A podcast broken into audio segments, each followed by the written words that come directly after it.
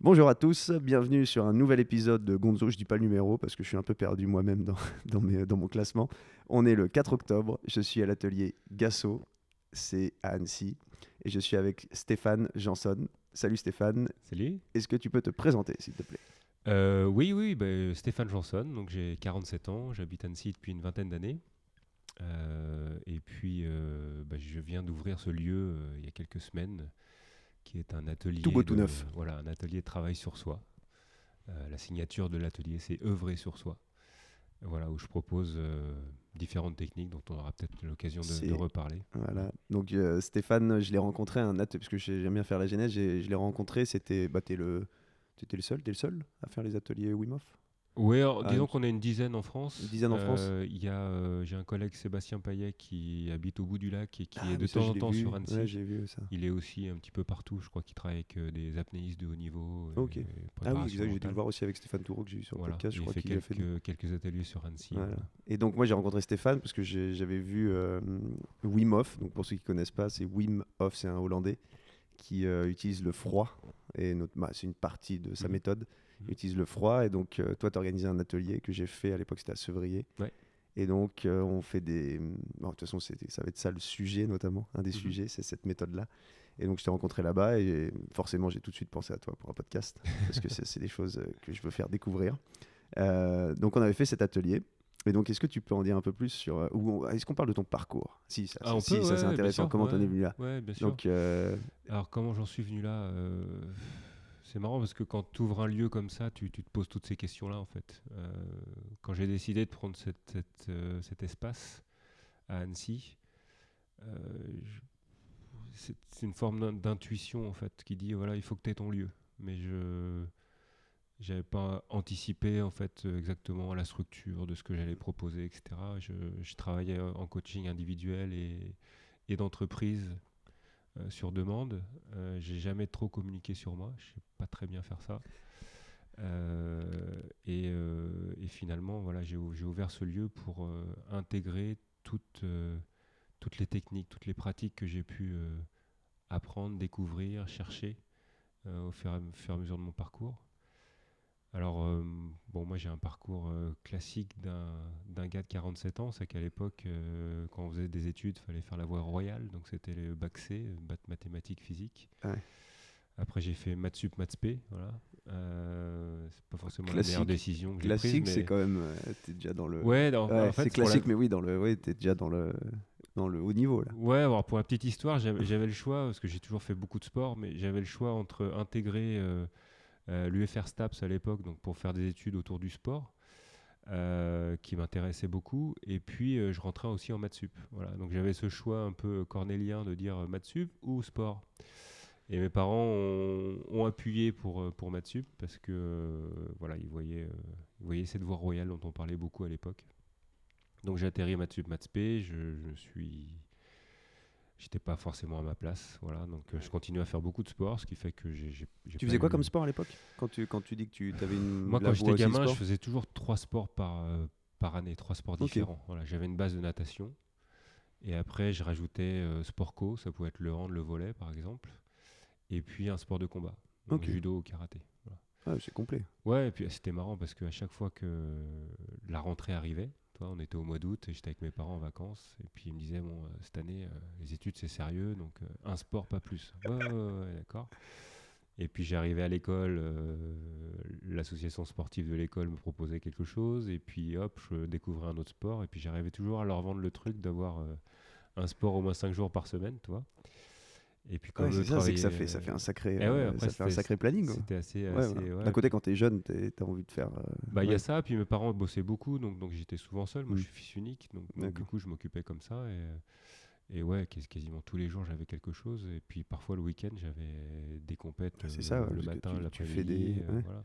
Ah donc, Donc bien ça- chargé quoi. Voilà, ça a Bien jalonné ma vie, ça, et ça m'a permis d'apprendre pas mal. Mais donc, après Maths P, bah, j'ai fini euh, en licence de physique-chimie à Paris pour devenir prof de physique-chimie. Ah Voilà, ouais. J'ai passé le CAPES. Et, euh, alors, j'étais admissible au CAPES, j'ai pas eu le temps de le terminer parce qu'en même temps, ma carrière sportive a- s'est développée. J'étais triathlète. Ok. J'ai été intégré au bataillon de Joinville, qui était le. Oui, parce que tu as fait le service militaire. Ouais, ouais, c'était. le- J'étais un des derniers. Ouais, Euh, donc c'était l'unité pour les athlètes de haut niveau de l'époque, voilà. Ouais, il y a, y a Donc, tous les euh, sportifs, c'est ça. Moi, j'avais ouais, vu les, les footeux aller là-bas, tout le monde, tous les sportifs un peu de, de haut niveau aller euh, au bataillon de Joinville. Parce qu'après, vous faites les concours interarmés, c'est ça non? Ouais, ouais, il y ouais. avait les championnats de France interarmés, championnats du monde même militaire, on a fait, ouais, Ouais. plusieurs fois. Et, euh, et donc ça, c'était une période incroyable parce qu'on était, euh, on était payé pour s'entraîner. Donc pour nous, triathlètes, c'était chouette. Ah. Bah ouais. Et puis on Ouais, surtout que là, on parle de triathlon il y a combien de temps? Il y a ça 20 va, hein, pas non plus. euh, non, non, mais c'était quoi? C'était quoi 80 Non, mais c'était pas médiatisé comme ça peut l'être un peu maintenant, tu vois. 95. Non, non, Ouais, non, voilà. c'était un peu le début, quoi. Ouais, c'est ça. Non, faut- parce qu'il faut toujours remettre dans le contexte, tu vois. Les, les- Bien sûr, ouais, Parce ouais. que pour mm, des gens que tu vois maintenant, tu vois un peu plus ces sports d'endurance maintenant. Tu vois, as des, Ouais, ouais, tu, les vois avec Internet, tu vois avec euh, plein de marques qui se, qui se voilà, des- plein de gens qui s'y mettent, comme on parlait euh, en off là. Mais oui, à l'époque, euh, ça devait être quand même très, très Ouais, comment dire, très chouette parce que c'était vraiment le, le, le- alors c'était pas l'essor l'essor parce que ça avait démarré quoi 5 6 ans avant vraiment fort en France avec les championnats du monde à Avignon en 89 mais euh, mais là c'est ça commençait déjà à, Mm. à ressembler à quelque chose il n'y a, que nous qui ressemblons à rien parce que on faisait le triathlon en maillot de bain avec euh, des beaux guidons en triangle, des couleurs fluo. des trucs- quand je vois les photos maintenant, je dis oula. Ça doit être beau ça. ouais. on aurait pu faire mieux, mais bon, bref. Donc, ouais, j'ai fait bâton de Joinville. J'ai, après, j'ai été, euh, on va dire, pro, semi-pro euh, pendant, pendant 4-5 ans. Donc, je me suis relocalisé à Salon de Provence. Ok. Et puis, j'ai eu la chance, en fait, de. Euh, d'habiter dans la, dans la même ville et dans la même rue que le champion du monde de l'époque qui s'appelait. Simon Lessing, qui était un Sudaf natu- naturalisé euh, anglais. Et, euh, Et le mec habitait dans la même rue que toi? Ouais, alors c'est un hasard ou t'as ouais, alors, choisi pour dire non, mais je vais quand, habiter à quand je suis parti avec ma copine de l'époque pour habiter dans le sud, euh, elle, elle a, elle, a, elle a acheté un cabinet euh, paramédical là, sur le coin. On est arrivé avec nos deux voitures, on savait pas du tout où on logeait.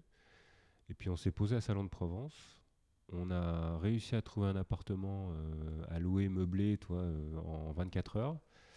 Et le lendemain, je vais à la piscine et, et je tombe sur Simon, Simon Lessing. Et que tu connaissais, quoi, ouais, forcément, ouais, le mec on était dans le même club en fait. D'accord, mais je savais pas qu'il habitait là. Ok.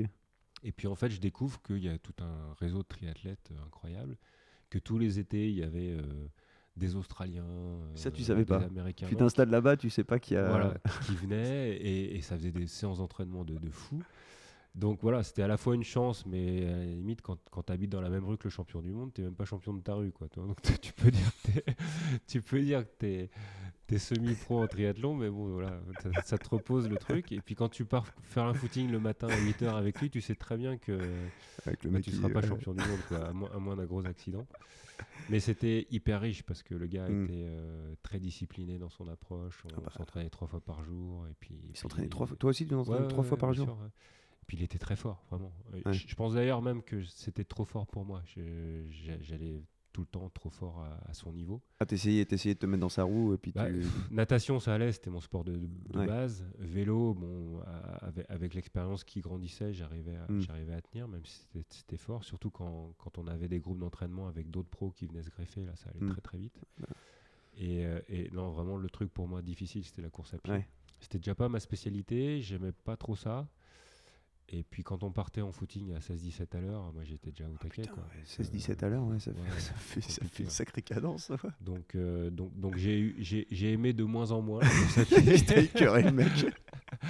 Et finalement, c'est un petit peu ce qui a pêché dans mon développement en triathlon. C'était Ok. euh, voilà, ma capacité à m'entraîner sur, ce- sur cette discipline-là. Ah, ouais. Ah, vraiment, c'était la, c'est la course à pied qui a fait que. Ouais, ouais, parce que étonnamment, en fait, je, je- je pouvais courir très vite.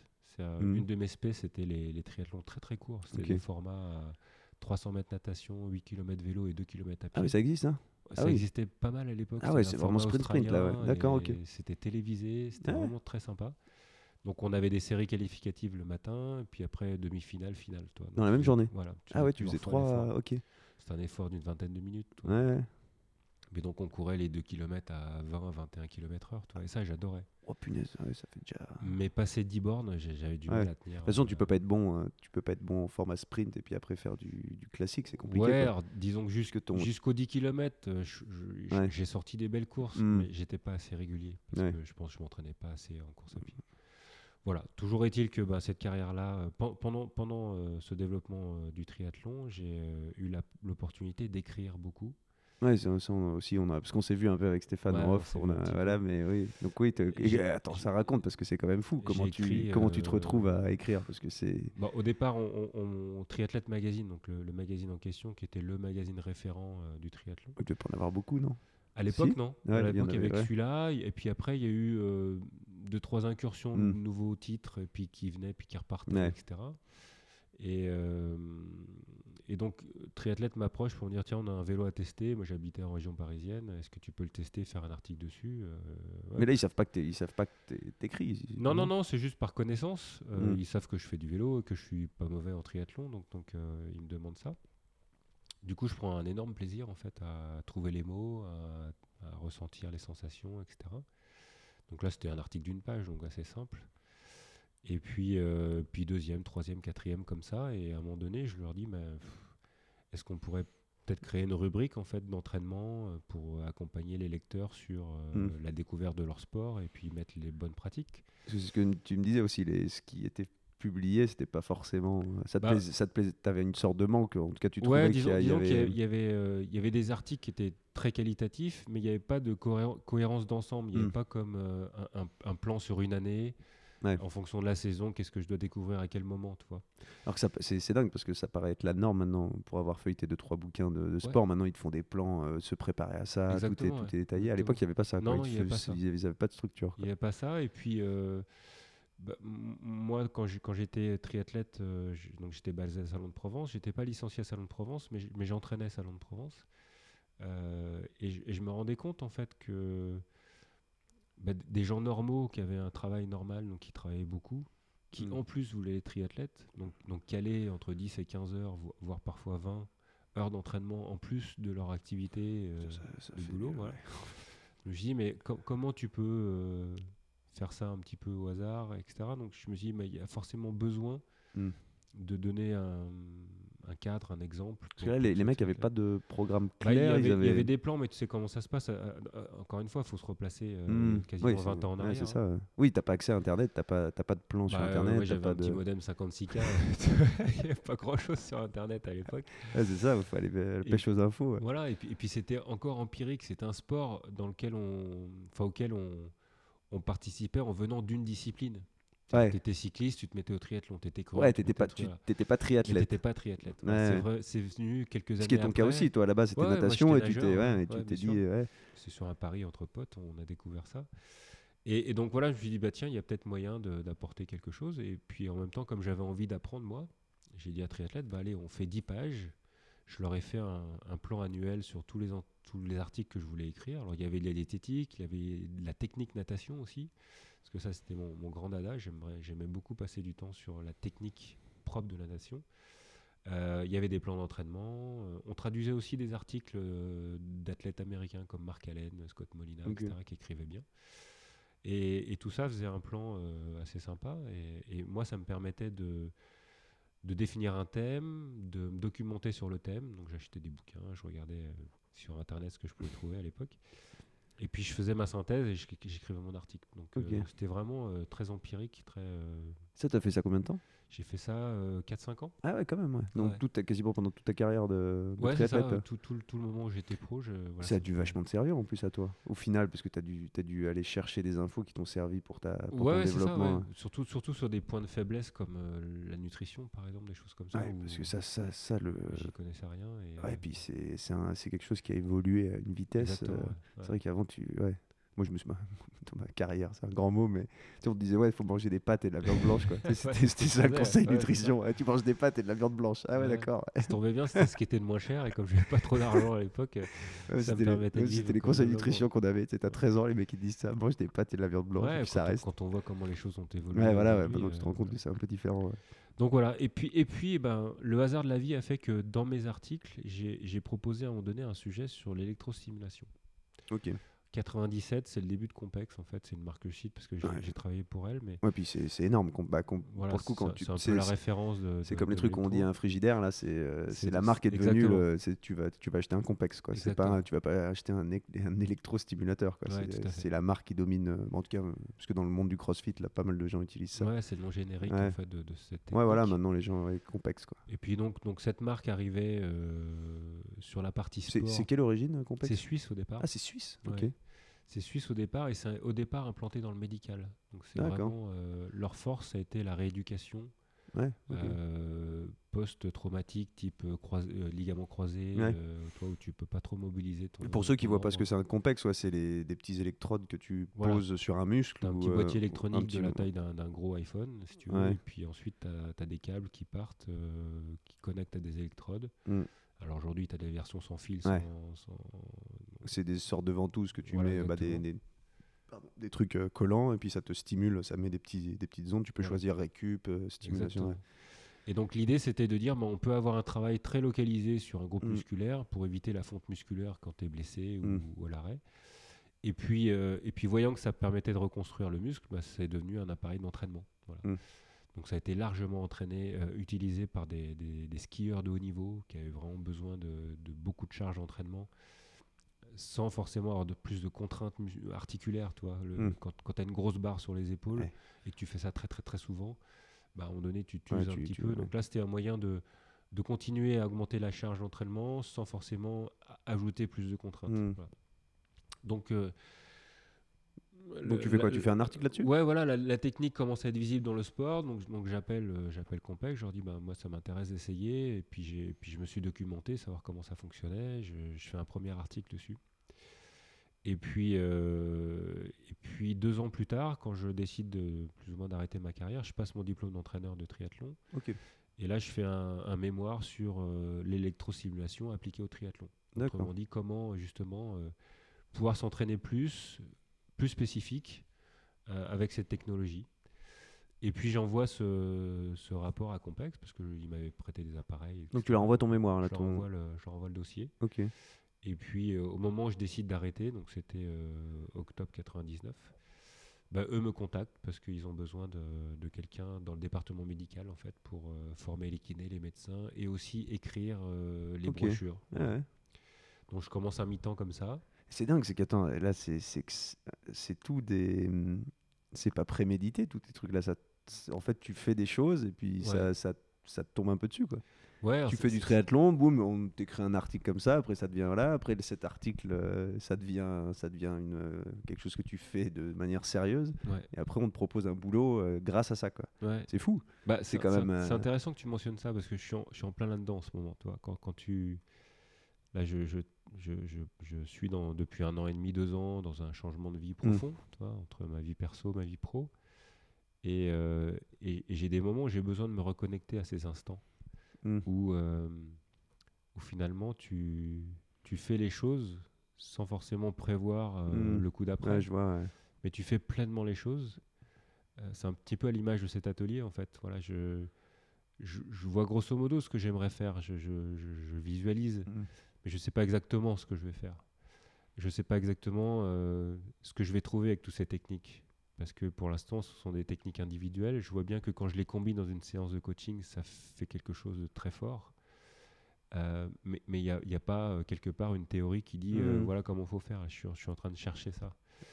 Et, et donc j'ai besoin de, de, de me connecter très fort à ces moments de vie où, où tout s'est organisé pour moi en fait. T'a- T'avais Euh, perdu de ça, t'a- t'a- t'avais perdu ce- cette manière de faire, de, comme tu dis, là pleinement, de dire euh, je fais les choses sans attendre. euh, Ouais. T'avais perdu ça, t'avais Ouais, trop, ouais, euh, euh, trop, trop prévu, trop planifié, trop cherché des choses. Bah, disons que peut-être- j'ai quand même cumulé euh, un petit peu les, les difficultés là, depuis, depuis Mm. deux ans. voilà, mon divorce, changer de boulot, des, des- proches qui disparaissent ou qui, qui sont malades. Donc ça fait beaucoup à porter en peu de temps. Et du coup, euh, du coup je m'étais engagé un peu dans, dans une euh, spirale descendante. euh, et ça ça m'a demandé beaucoup de travail sur moi. On reparlera des bains froids et de la respiration, mais c'est- Mm. c'était une des clés en fait pour, pour me sortir de ça. Et puis de me reconnecter à un moment donné en me disant, euh, voilà, fais confiance en fait. Mm. Voilà. La vie est vertueuse par définition, et, et les difficultés sont là soit pour nous apprendre, soit pour nous orienter. C'est, Mm. en tout cas, c'est, ma manière de voir la vie aujourd'hui. Ce qui n'était pas forcément le cas quand il y a quelques années, quoi. Alors, je me suis jamais trop posé la question avant. Ouais. Ouais, Là, c'est euh, vraiment depuis deux ans où je mm. tape un peu dans le dur, où je me dis bon, euh, qu'est-ce que je suis en train d'apprendre euh, voilà, Mm. c'est, quoi ce chemin? Jusqu'à présent, euh, tout s'organisait un peu pour moi. Alors, j'impulsais, Mm. et puis derrière, comme tu l'as justement mentionné, euh, les choses s'organisaient et les opportunités arrivaient. c'était presque des non-choix, c'est-à-dire que euh, quand Compex m'appelle, j'ai, pas d'autre choix. Alors Ouais. si il y a, il y a un collège qui m'appelle pour donner des cours et puis je vais le faire parce que c'était un mi-temps de prof, c'était 6 heures par semaine, donc je vais le faire suffisamment pour me rendre compte que c'est pas ma voie finalement. Ah, ok, ouais. ouais. Euh, et puis, et puis euh, donc quelques mois plus tard, je passe à temps plein chez Compex et tout se passe bien. Mm. Mais, mais ce que je veux dire, c'est que je, je décide d'arrêter avec tout ce que ça suppose de doute, etc. Parce que déjà, tu arrêtes une carrière sportive donc en conscience, donc ça c'est bien. C'est pas sur blessure que je me suis arrêté, c'est vraiment. en Ouais, disant, ça, ça doit être. euh, ouais, c'est toi qui choisis, quoi. Voilà. Et puis, et puis en revanche, c'est- quoi l'histoire d'après que je raconte, quoi, toi? Et là, paf, il y a un truc qui arrive. Donc, Hmm. euh, Ça, c'est souvent que ça arrive. ouais, Tu vois, moi, j'ai- j'ai- je sors, je sors des proverbes à la cour des fois, mais, mais tu vois, où il y a une fin, il y a un début, quoi. Ouais. c'est- faut finir des choses pour, bah, faut qu'il y ait quelque chose qui, qui laisse la place à autre chose, tu vois. Et si Mhm. tu avais continué ta carrière, tu n'aurais jamais eu cette opportunité peut-être avec. Compex. Et que c'est souvent ça. Et des fois, on a du mal à le, on a du mal à le voir. Mhm. Bah, bah, parce que on, on parle, moi, je peux parler. Là, il y a quelques mois, j'étais au fond du seau, tu vois. Mhm. J'étais au fond du seau, puis au final. Quand tu arrêtes toutes ces choses-là, tu crois que tu es au fond, bah, tu fais que remonter. Bah, c'est ce que tu parlais, Ouais, spirale descendante. Mais après, bon, bah, quand tu arrives au fond, tu remontes, quoi. touches le fond et tu remontes. voilà, tu remontes. ça- mais bon, c'est dur à voir au début. Tu te dis putain. C'est vais- dur à voir. Et puis, et puis moi, j'ai j'ai une motivation profonde qui, euh, qui, qui gère un petit peu euh, mon élan de vie, qui est, qui est la compréhension interne. C'est-à-dire, J'ai besoin de comprendre ce qui m'arrive. Mm. Donc, euh, donc j'ai besoin de, de mettre un, un petit peu de rationnel sur ce qui se passe. Alors, c'est un rationnel un peu spirituel parfois. hein, parce Bah, que euh, la spiritualité peut être rationnelle. Ouais, bien sûr. Tu vois, tu as des choses, si tu as. si tu...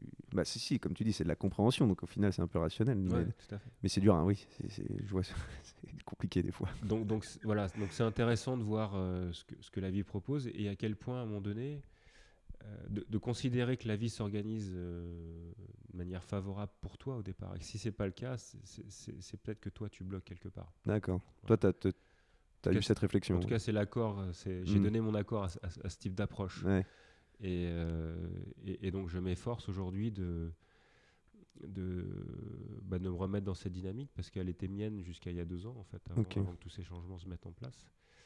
Et puis, je pense que dans, voilà, dans, dans la tempête, euh, on, perd un petit peu ce, ce côté euh, intuitif des choses et puis, euh, et puis se, se laisser faire. Toi, les Chinois, ils ont une expression qui s'appelle Wu Wei, c'est non-agir, la non-action. Ça veut pas dire de rien faire, mais ça veut dire laisser impulser et puis, et puis laisser Mhm. se dérouler. Pour, pour justement ne ne pas forcément forcer les choses. L'image que je pourrais donner, c'est un, arbre qui essaye d'étendre ses racines. Quand, il, quand, quand les racines rencontrent une pierre, euh, l'arbre il va pas taper dans la pierre jusqu'à Mhm. traverser la pierre. Il va faire le tour de la Ouais, pierre. Il va trouver le chemin qui lui convient. Bon, bah là, pendant deux ans, j'ai quand même un peu tapé dans la pierre. quoi. Ouais. Et euh, la pierre est plus costaud. donc, donc ça épuise un peu. Malgré tout, euh, on apprend beaucoup. Et, euh, et je pense que ce, ce- ce voyage initiatique là, de deux ans, un, un petit peu difficile, c'est c'est aussi important pour moi quand, quand j'accompagne. Parce Mm. que je. Oh, on, en je- parlait, on en parlait aussi. Ouais, maintenant, tu as, des expériences euh, Ouais, un peu négatives qui te servent à, oui, accompagner les gens qui sont peut-être dans, ce- dans, cette, euh, dans cet esprit-là ou qui, Exactement. qui, qui vivent des situations pas faciles. Ouais. C'est toujours plus. euh, bah, c'est comme moi, que j'étais malade il y a quelques temps. Mhm. Maintenant, je, je tu te mets pas, pas à la place. Parce que j'ai fait un podcast où il faut pas se mettre à la place, mais tu comprends en fait la situation de l'autre et ça, ça aide beaucoup. Quoi. Ouais. Et donc, parce que on a, on a dévié, On est mais c'est non, non, mais c'est très bien. non, mais, et donc, là, Euh, t'es- tu vois, on est ça toujours sur la présentation. Ouais, là. on est Ouais, toujours sur le parcours. Non, mais tu vois, c'est très bien parce que, en fait, c'est super intéressant. C'est que c'est ce qu'on c'est ce qu'on voulait au départ. C'est que ton parcours, il t'emmène, euh, bah, il va t'emmener euh, Ouais, jusqu'ici, donc ça permet de comprendre tout ça. Donc là, tu bosses, tu pars euh, bosser pour Compex. Chez Compex, voilà, euh, je suis formé du coup presque 25 jours sur toutes les pathologies qu'on peut traiter avec cet équipement-là, parce que encore une fois, à la base, c'est médical. Donc, faisant ça, je, je continue à renforcer ma, ma- ma compréhension du corps. et, Mm. euh, alors là, sous l'angle médical, j'avais la- l'angle sportif.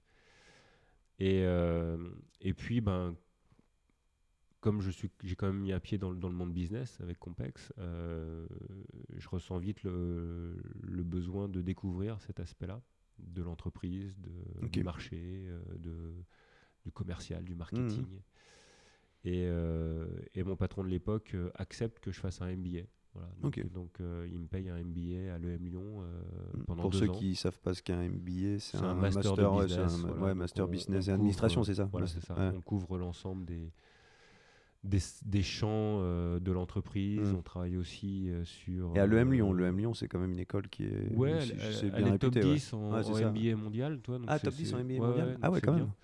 Et, puis, euh, et puis je fais un programme part-time, ce qui me permet de Mhm. continuer à travailler.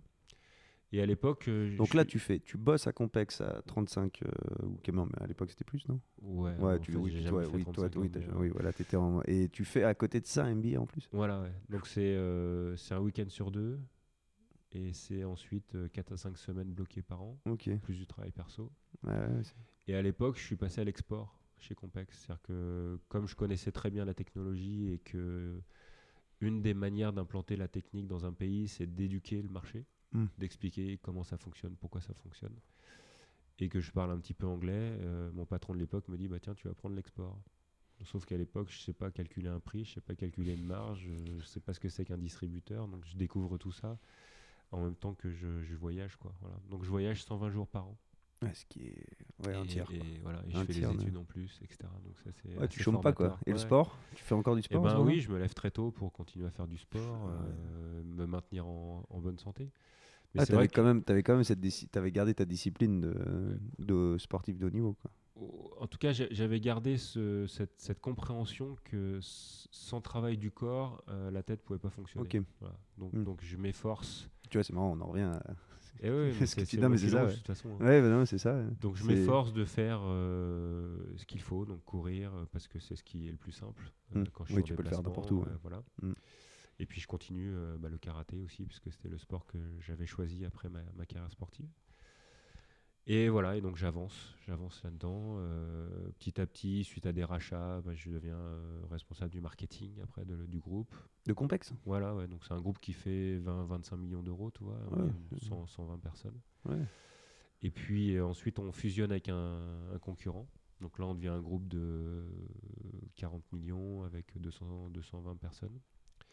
Et là, je deviens patron de tout l'ensemble du sport. Donc vente marketing, Ah ouais. sport avec 5-6 filiales euh, en Ça, c'est sur combien d'années fait, ça fait En fait, j'ai bossé 8 ans pour Compex. Putain, ah ouais, ça allait vite quand même. Ouais, Ah ouais, très en fait, t'as grandi avec la boîte, plus ou moins. J'ai grandi avec la société et puis. Parce que toi, quand, euh, quand tu y arrives dans la boîte, ils, se- ils se lancent un peu, ils se lancent dans le sport. Ils se lancent dans le sport, le médical, ils étaient déjà en place et ils se lancent dans le sport. Et toi, tu te retrouves avec la branche euh, sportive. Voilà, tout à fait.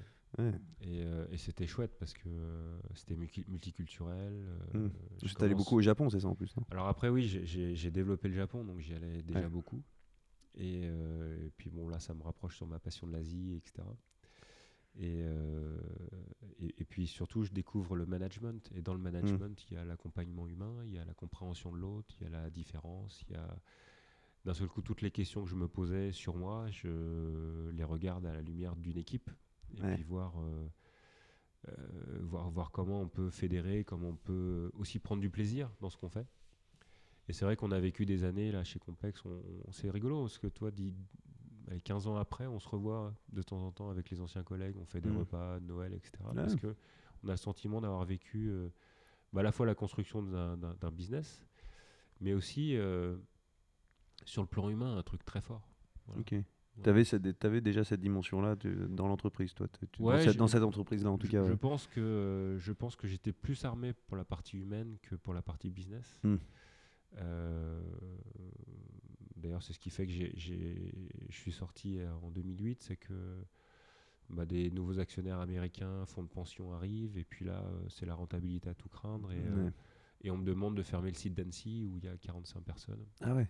Et Ah donc, parce qu'il y avait un site à Annecy. Ouais, ouais, on avait, euh, en fait, sur Annecy, on avait rassemblé. C'est pour ça que tu viens t'installer à Annecy? C'est pour Non, Complex non, non, moi j'étais déjà à Annecy quand, Ok. quand Complex est arrivé après ok. Annecy. Ah ouais. Mais Ouais, on, avait, euh, au fil des années, construit un centre où on avait euh, la gestion de toutes les filiales et notamment de l'administration des ventes. Donc, euh, un client allemand, un magasin de sport, appelait Annecy, une personne allemande qui travaillait à Annecy pour passer ses commandes, etc. ouais. Donc, du coup, il y avait un gros plateau ici. Tout le marketing était centralisé ici aussi.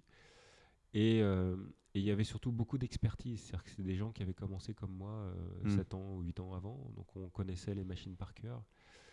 Et les, Am- les Américains qui nous rachètent sont le plus grand groupe d'orthopédie du monde. Ils font Ok. un, mi- un milliard d'eux. donc nous, on fait euh, voilà, 40 millions et euh, on, on est sur un business consommateur. Donc on vend des produits à des consommateurs alors Mm. qu'eux vendent des produits à des kinés, des médecins. Ouais. Donc, euh, disconnect complet et, euh, et ils comprennent pas notre culture. Et donc, ils veulent, f- ils ferment le site. euh, Et ils le ferment. bah, ils vont le fermer après mon départ parce que Ok. moi, j'ai pas voulu le faire. Et, euh, et ils ferment le site en laissant partir toute- toute la culture. Bah ouais. Donc, ils ont dû reconstruire après. Euh, donc, ils ont eu une gros, gros creux de la vague et, et, et- et quelque part, c'est voilà, c'est sûr que financièrement, ben, fermer un site, ça permet d'économiser euh, 40 postes. Voilà, c'est mathématique. hein. Hmm. On regarde ça depuis les États-Unis, on, c'est facile. Ouais, tu regardes les chiffres quoi. Puis c'est un fonds de pension, c'est pas. Voilà. Ouais, c'est pas. ouais. Mais quand tu es dans l'entreprise et que tu sais combien cette technique est difficile à promouvoir, à faire comprendre, ben, tu ne te sépares pas des gens qui connaissent. Voilà. Ouais. Donc bref, ils ont eu à, à- à reconstruire. Mais surtout, moi, ça m'a permis de voir que cette dimension de l'humain dans, dans le business ne me convenait pas. Mm. Euh, et que et qu'il fallait que je fasse autre chose. Ok. Donc là, c'est 2008 là. Donc là, c'est avril 2008. Et puis mes clients japonais, avec qui je travaille depuis 2001, qui était donc mon distributeur pour Compex, euh, me disent ben, nous, on aimerait bien démarrer l'Europe, on voudrait le faire avec toi. Ok. Voilà. C'est Donc, encore, euh, il y a un truc qui se finit et puis. voilà, un truc qui se finit, un truc qui, qui, s'enchaîne, euh, même, même schéma. Et euh, on se met d'accord sur l'été, et puis je démarre, je leur fais un business plan, et puis, puis très vite on va recruter des gens. Et, puis quelques années plus tard, on, on a une quinzaine de personnes sur Annecy, et puis Ah ouais. on développe cette marque qui était une marque de, enfin, qui est une marque de protection articulaire. Donc C'était quoi ça, d'ailleurs Ça s'appelle Zamst. Ah oui, mais oui, c'est hyper Voilà. connu. Ouais. Là, c'est hyper connu. Donc on a démarré ça de rien en fait. Moi je, je récupère tout en japonais du Japon. euh, et puis je fais les packaging, les brochures, le Ah site web, euh, je forme les gens, je recrute les gens. etc. Ça, c'est des choses que tu savais faire ou tu t'apprends encore un peu sur le Ouais, bah, pff, ah, je- alors démarrer une société et puis être entrepreneur, euh, même si j'étais salarié, c'était Mm. entrepreneur de luxe parce que j'avais pas cette dimension euh, financière à assurer. Ouais. Mais cette dimension entrepreneuriale en étant quand même assez seul. Elle Ouais, était on- nouvelle pour en moi. fait, on te dit euh, démarre. euh, ouais, faut que tu lances la marque euh, en. Europe. En Europe, Ouais, c'est pas ça. juste la France, Non, l'Europe. en Europe, ouais. Et puis en gros, c'est c'est débrouille-toi parce que nous, nous l'Europe, on n'y connaît rien, nous, Japonais. tu vois. Et puis on a besoin de toi et c'est pour ça qu'on a, on a confiance en toi pour faire l'interface et nous décoder en fait ce qui se passe là. Quoi. Donc ça, ça me va bien comme rôle parce que Mhm. le Japon, j'ai appris à le connaître, j'ai appris un petit peu la langue, j'ai appris la philosophie un petit peu. Et, euh, et être le lien finalement entre, entre eux et, et ici, c'était bien. Voilà. Donc, Donc- ouais, donc, je- donc je suis très heureux avec cette, euh, cette, cette, euh, aventure japonaise. Voilà. Donc euh, on met en place, on défriche, c'est un petit peu mon truc en fait de- d'impulser des choses. Et puis là, c'est chouette parce que, tu, comme tu dis, tu lances une société, mais sans avoir le. Bah, t'es quand même. Des gens derrière. Quoi, Ouais, te- t'as un produit déjà qui est là. t'as- Ouais. ouais, donc, mais tu, c'est c'est a un chouette. produit, un savoir-faire. Mm. Euh, J'ai une relation de confiance avec le, le, le japonais qui, qui me recrute et Mm. qui, qui est mon patron, qui s'appelle euh, Hajime Takada. Donc on l'appelait le Jimmy parce qu'il a vécu longtemps aux États-Unis. et puis en même temps, bah, très vite, on, justement, on va développer la filiale américaine aussi. Donc Ah ouais. il, il me demande mon aide au départ. euh, faut, faut remettre dans le contexte, en fait, les Japonais, c'est c'est une culture intéressante, mais parce que c'est avant tout euh, une culture insulaire. Mm. Donc, euh, ils sont dans une période de leur histoire où ils se rendent compte que leur population baisse, vieillit et baisse. Les jeunes aujourd'hui, euh, et les jeunes femmes notamment, euh, aspirent à, leur carrière professionnelle, ce qui est normal pour nous, mais ce qui est nouveau au Japon. Et, en revanche, il n'y a, pas du tout d'infrastructure pour accueillir euh, des enfants en bas âge. Il y a très peu de crèches, il y a très peu de, euh, de nounous. Voilà. Donc il n'y a, a, pas de système en place aujourd'hui pour pouvoir faire sa carrière et être maman ou papa. C'est en train de changer doucement, mais, euh, mais voilà, la population baissant, les Japonais se sont dit, ben, la demande intérieure va baisser. donc, il faut externaliser, il faut aller chercher les marchés à l'extérieur. Sauf qu'ils ne sont pas du tout armés pour ça. Un japonais, ça, ça voyage 10 jours par an max. ça. voyage en groupe. tu sais, c'est le, le, cliché des, bus qui descendent prendre la photo et remonter, mais, c'est un petit peu ça. Euh, jusqu'à présent, les Japonais parlaient très peu anglais. Hmm contrairement à ce qu'on pense. C'est dingue parce que tu vois, les marques japonaises sont quand même euh, s'exportent. Tu vois, il y a des grandes marques qui ah, s'exportent. Tu vois, des grandes marques. Des grandes après, oui. Pas, mais tu vois, bah, forcément, tu penses à Sony. Euh, tu as tous les automobiles, mhm. tout ce qui est automobile, les motos. Euh, tu as quand même des marques. Ça, s'est fait sur des décennies, cette, exportation. Ouais, et puis c'est réservé à des grands conglomérats, on va dire. Et après, donc les petites entreprises. Bah, petites entreprises. Ouais, là, elle fait 100 millions cette hmm. entreprise. Donc elle, c'est une belle taille, mais, euh, elle faisait que de l'interne. Zéro business à l'extérieur. d'accord.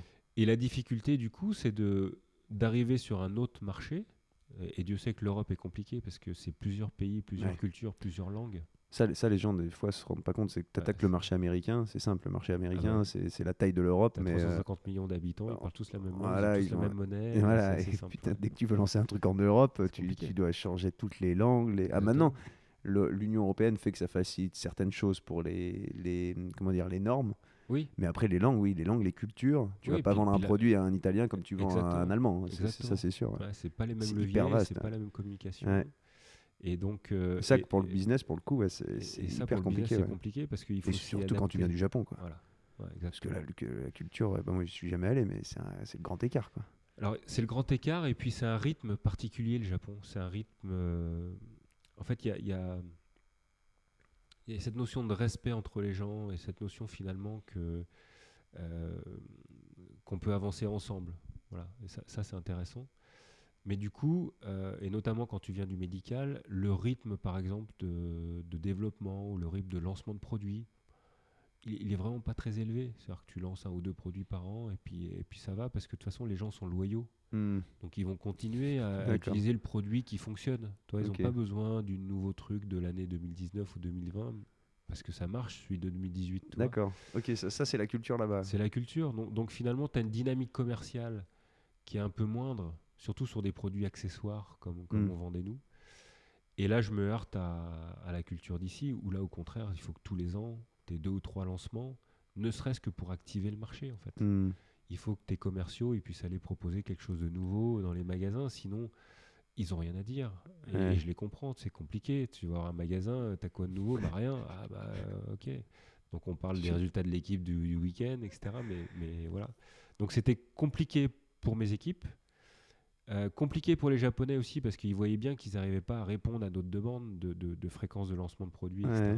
À la fois, comment tu peux lancer dans, dans, ce secteur d'activité où tu fais des genouillères et des. Bah, c'est ça, tu fais des trucs de maintien pour. Euh, ouais, bien sûr. C'est dur de lancer des nouveaux produits révolutionnaires euh, chaque, chaque saison, sans parler de révolutionnaire. Mais non, sans parler de révolutionnaire, mais, tu vois, c'était intéressant parce que je les ai emmenés dans le marché du running. Parce que pour nous, ici, c'était un marché très fort. Ah bah Historiquement, ils étaient dans les sports co. Ok. Puis nous, on a essayé les sports co, puis c'est c'est pas un secteur très organisé, toi, aujourd'hui, le hmm. sport co, t'as pas une dimension. Euh, alors pour les élites, oui, mais sinon, en dessous, tu as une dimension de plaisir plus que performance. C'est vrai. Donc, donc, aller avoir une réflexion de prévention de la blessure ou de protection de ta santé hmm. euh, en dépensant des sous non remboursés par la sécurité sociale, parce qu'il y a ce système-là aussi. chez nous, la santé est quand même gratuite pour la plupart. C'est vrai. Euh, bon, bah, je me heurtais à quelque chose. Alors, aller dans le trail, aller dans le running, où il y a quand même pas mal de blessures et, de contraintes, bah, c'était un nouveau marché pour les Japonais. Et, on s'y est mis et on a pu répondre à des besoins très spécifiques, parce que tu as des pathologies très spécifiques dans cet univers-là.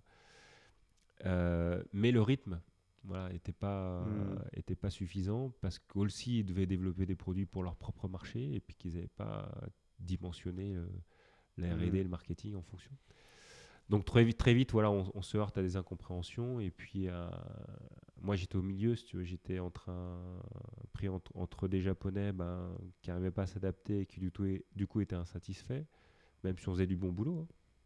Et puis des équipes qui euh, bah, comprenaient pas qu'on puisse pas avoir, et puis, et puis, euh, et puis du coup étaient aussi mis en difficulté. Toi, tu es au milieu de Et tout moi, ça je et suis tu dois. les ouais. et, et j'ai l'impression de rien faire de bien parce que j'arrive pas à convaincre vers le haut les Japonais, j'arrive pas à Et tu me disais aussi équipes. que ouais, c'était dur avec les Japonais parce qu'ils n'étaient pas.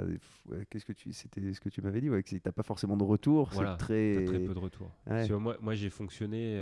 c'est- une blessure d'enfance. hein, je pense. J'ai- toujours eu besoin de reconnaissance. J'ai toujours Mm. besoin de validation en fait quand je faisais quelque chose parce que je pense qu'au fond de moi, j'ai besoin de contribuer à l'autre. Mm. Donc c'est important pour moi de savoir si je suis dans la contribution, si Mm. ma- mon apport est, est utile.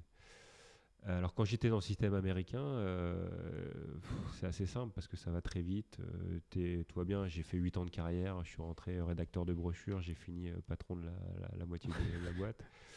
En 8 ans, c'est juste incroyable. Mais, mais c'est assez comme ça que ça fonctionne. Tu performes, on, Mm. on- on te promeut. Voilà. Et, puis, euh, et puis à chaque fois, tu es dans ce, cette dynamique vertueuse. Mm. Et, Et toi, tu trouves de la reconnaissance pour. Voilà, c'est ça. Et puis je me dis, à euh, l'époque, la reconnaissance, c'était ben, ok, le bonus de fin d'année et puis le changement de Mm. poste. Mm. Ça me suffisait. Ouais. Si en plus mon patron me disait qu'il était content de moi, c'était génial. Ouais. Euh, et là, j'arrive au Japon et là, rien. Rien. Alors, pas, d'évolution parce que j'étais déjà patron du truc, donc euh, Oui, oui, tu peux pas aller plus haut. ouais. Euh, évolution de salaire zéro. et, puis, et puis retour sur mon travail. Zéro. Voilà. Mais zéro, c'est même pas, même pas me dire que c'est pas bien. Même pas un mail que pour ça te pourrait dire. être ça aussi, ouais. Ah oui, ils te font pas de. Mais zéro. mais zéro. Voilà. rien. Tu fais. Tu sais fais. pas. Tu sais pas si ce que tu fais, Voilà. c'est ce qu'on attend de toi. T'as aucun. Et c'est parce que c'est la culture. Ouais, c'est une forme de culture. C'est, euh, je pense qu'il y a une barrière de langue aussi qui est, qui est importante. C'est qu'à chaque fois, euh, donc moi je vais au Japon tous les trois mois pour faire mes comptes rendus de trimestre. Et donc je partage ça devant les membres du board, donc de- du conseil de direction de, de la boîte.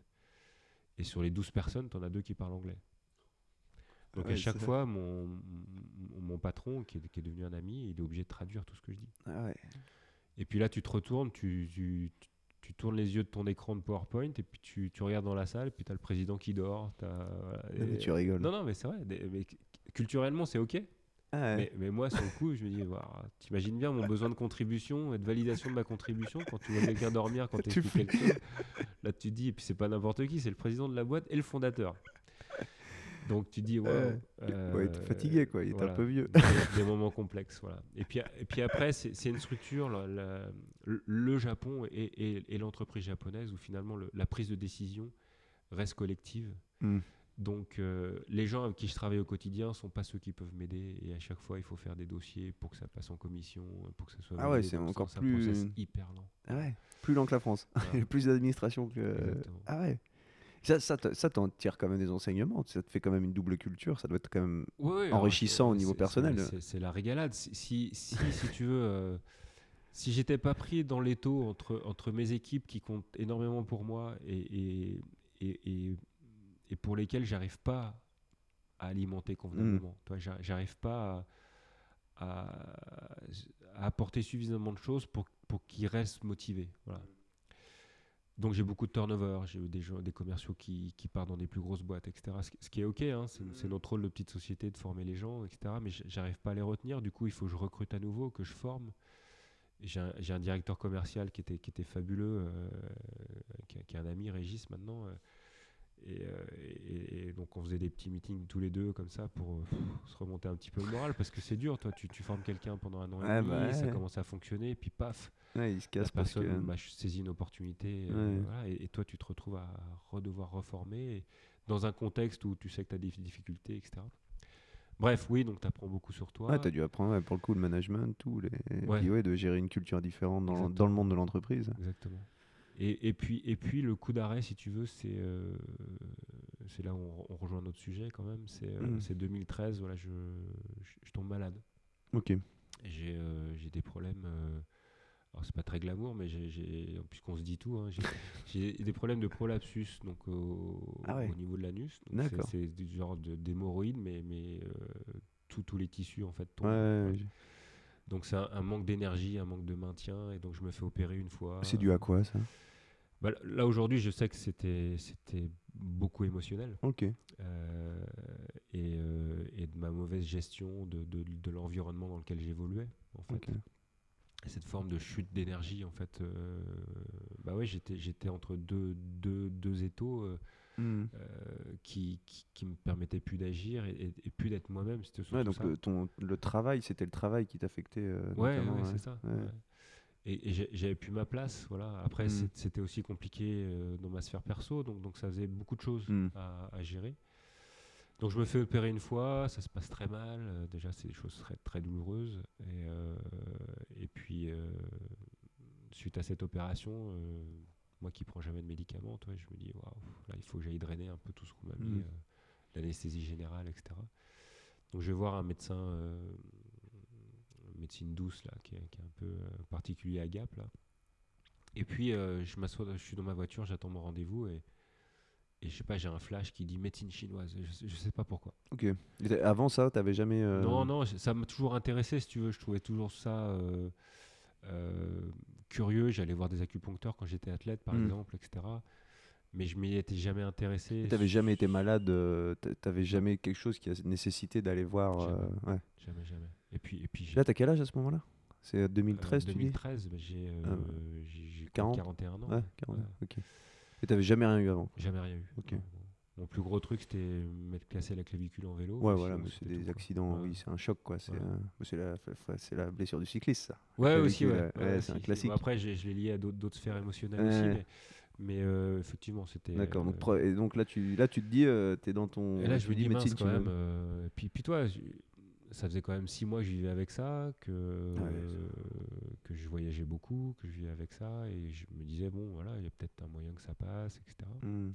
Donc, je vois ce flash médecine chinoise après Là, mon tu bosses toujours. Tu bosses toujours. euh, Là, je suis pour les Japonais. Là, Là, t'es toujours, ok.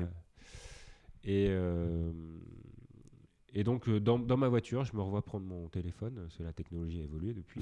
j'ai accès à plein de choses. Et je tape médecine chinoise Annecy et je tombe sur une école. Ok. Ah, il y a une école de. chinoise à Sévrier, ouais. Ah. Donc j'habite Sévrier, donc tout, tout va bien. Toi, la vie m'envoie un message. euh, voilà. Et, euh, et, et do- et donc je m'inscris à cette formation. Voilà. Je, je m'inscris à cette formation. Je sais pas. Ah là, tu t'inscris à une formation. Ouais. C'est pas, tu vas pas voir quelqu'un pour Non, te, non, pour je te m'inscris à guérir. Une formation de 4 ans en médecine chinoise. euh, Ah, quatre ans acupuncture, voilà. Ah ouais.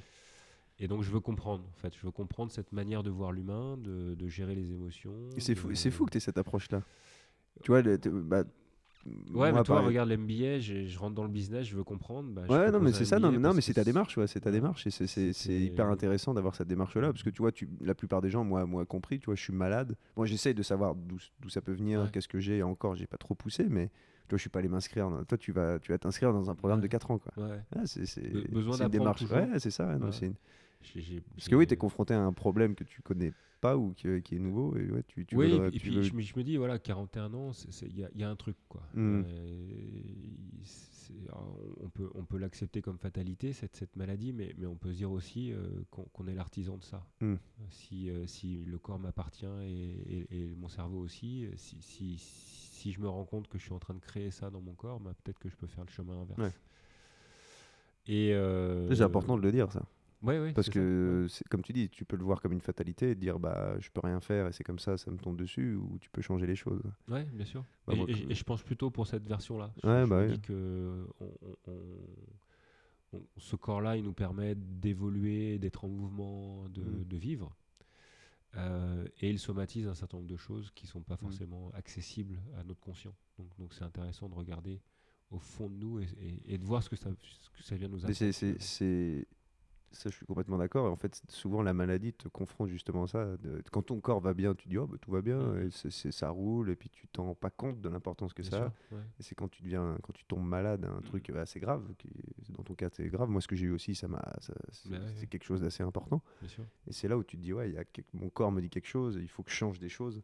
Et c'est, fou parce que ça t'amène. Bah, je pense que toi, ça, ça a dû jouer énormément sur la suite de, Ah bah oui, de ton parcours. en fait. ouais. C'est le Donc là, tu t'inscris dans ton, Voilà, dans ton donc je fais école. ce cursus. Et ça se passe comment? C'est euh, quel format?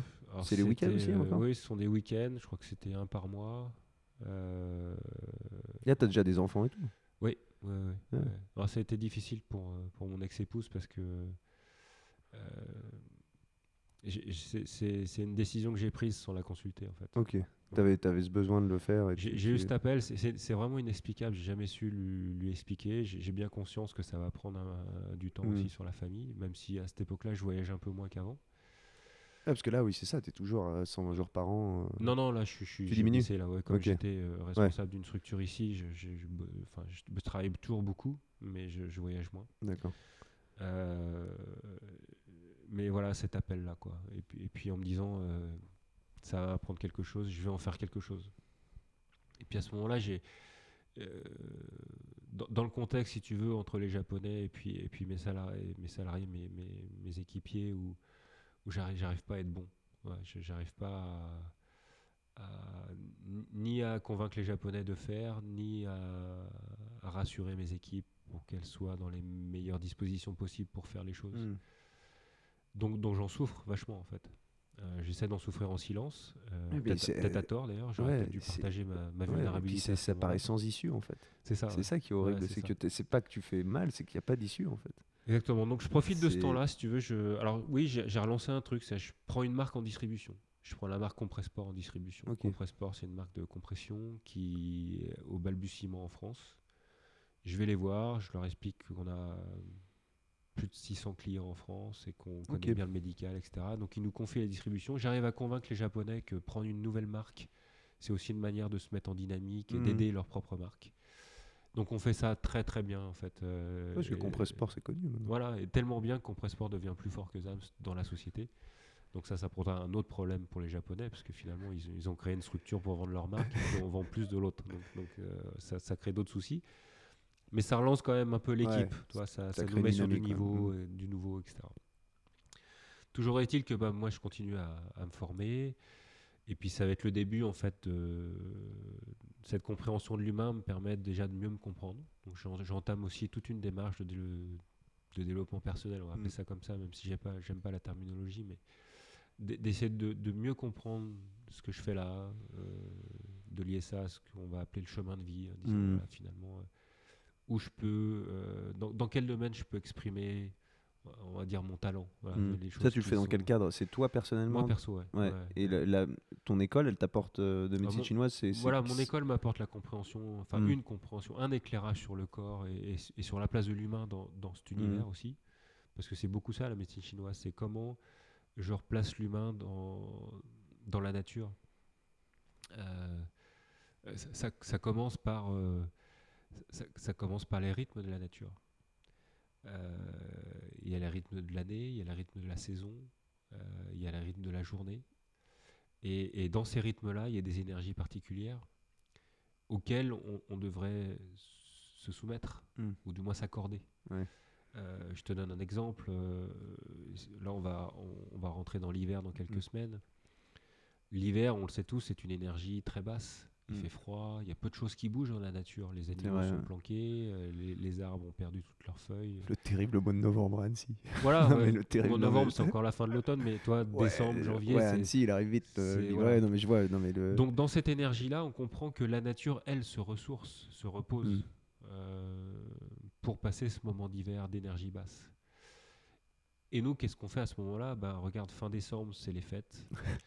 Euh, c'est aussi les moments où l'entreprise fait ses bilans. Ouais. C'est la fin de l'année fiscale, donc les commerciaux sont au taquet pour faire les derrière commandes, les financiers euh, et les comptables sont au taquet pour faire la clôture. Bref, tout est en effervescence quand la nature, elle, se repose. Ah, c'est marrant, j'avais jamais. euh, Voilà. Et, et si on prend le diamétralement opposé, donc l'été, c'est là où tout le où monde. là tout est, tout est en pleine bourre, dans la nature, etc., nous, on est en vacances. Alors c'est super hein, pour les vacances, on a plein d'énergie pour les vacances, mais, Ouais. mais finalement, euh, cette énergie, elle n'est pas forcément Mm. euh, déployée dans, dans, dans- dans le, dans le travail, par exemple, Ouais. ou les choses euh, qui, qui font qu'on joue ce jeu de la vie. Quoi. Hmm. Bah, à la fois, le, le- le monde du travail est pas cali- c'est un peu tout le temps le même rythme, à part comme tu disais, là, quand tu fais les bilans à la fin de l'année et puis les vacances. Mais ton, Bah, regarde, les tu vois, les entreprises, euh, ça, oui, non, mais les entreprises, c'est, tu, tu fais toujours les mêmes heures, tu fais toujours, tu vois, tu vois Ouais, ce que je veux dire? Mais pas- tu as quand même des, des périodes stressantes de, un petit peu Ouais, plus, ouais. quoi. Toi, tu, tu parles à des comptables et des financiers Ouais, de, ça, de oui, ah bah c'est l'enfer. euh, Toute la partie commerciale, pareil. Ouais, c'est ça. Euh, Et c'est pas du tout dans le rythme naturel des choses. Quoi.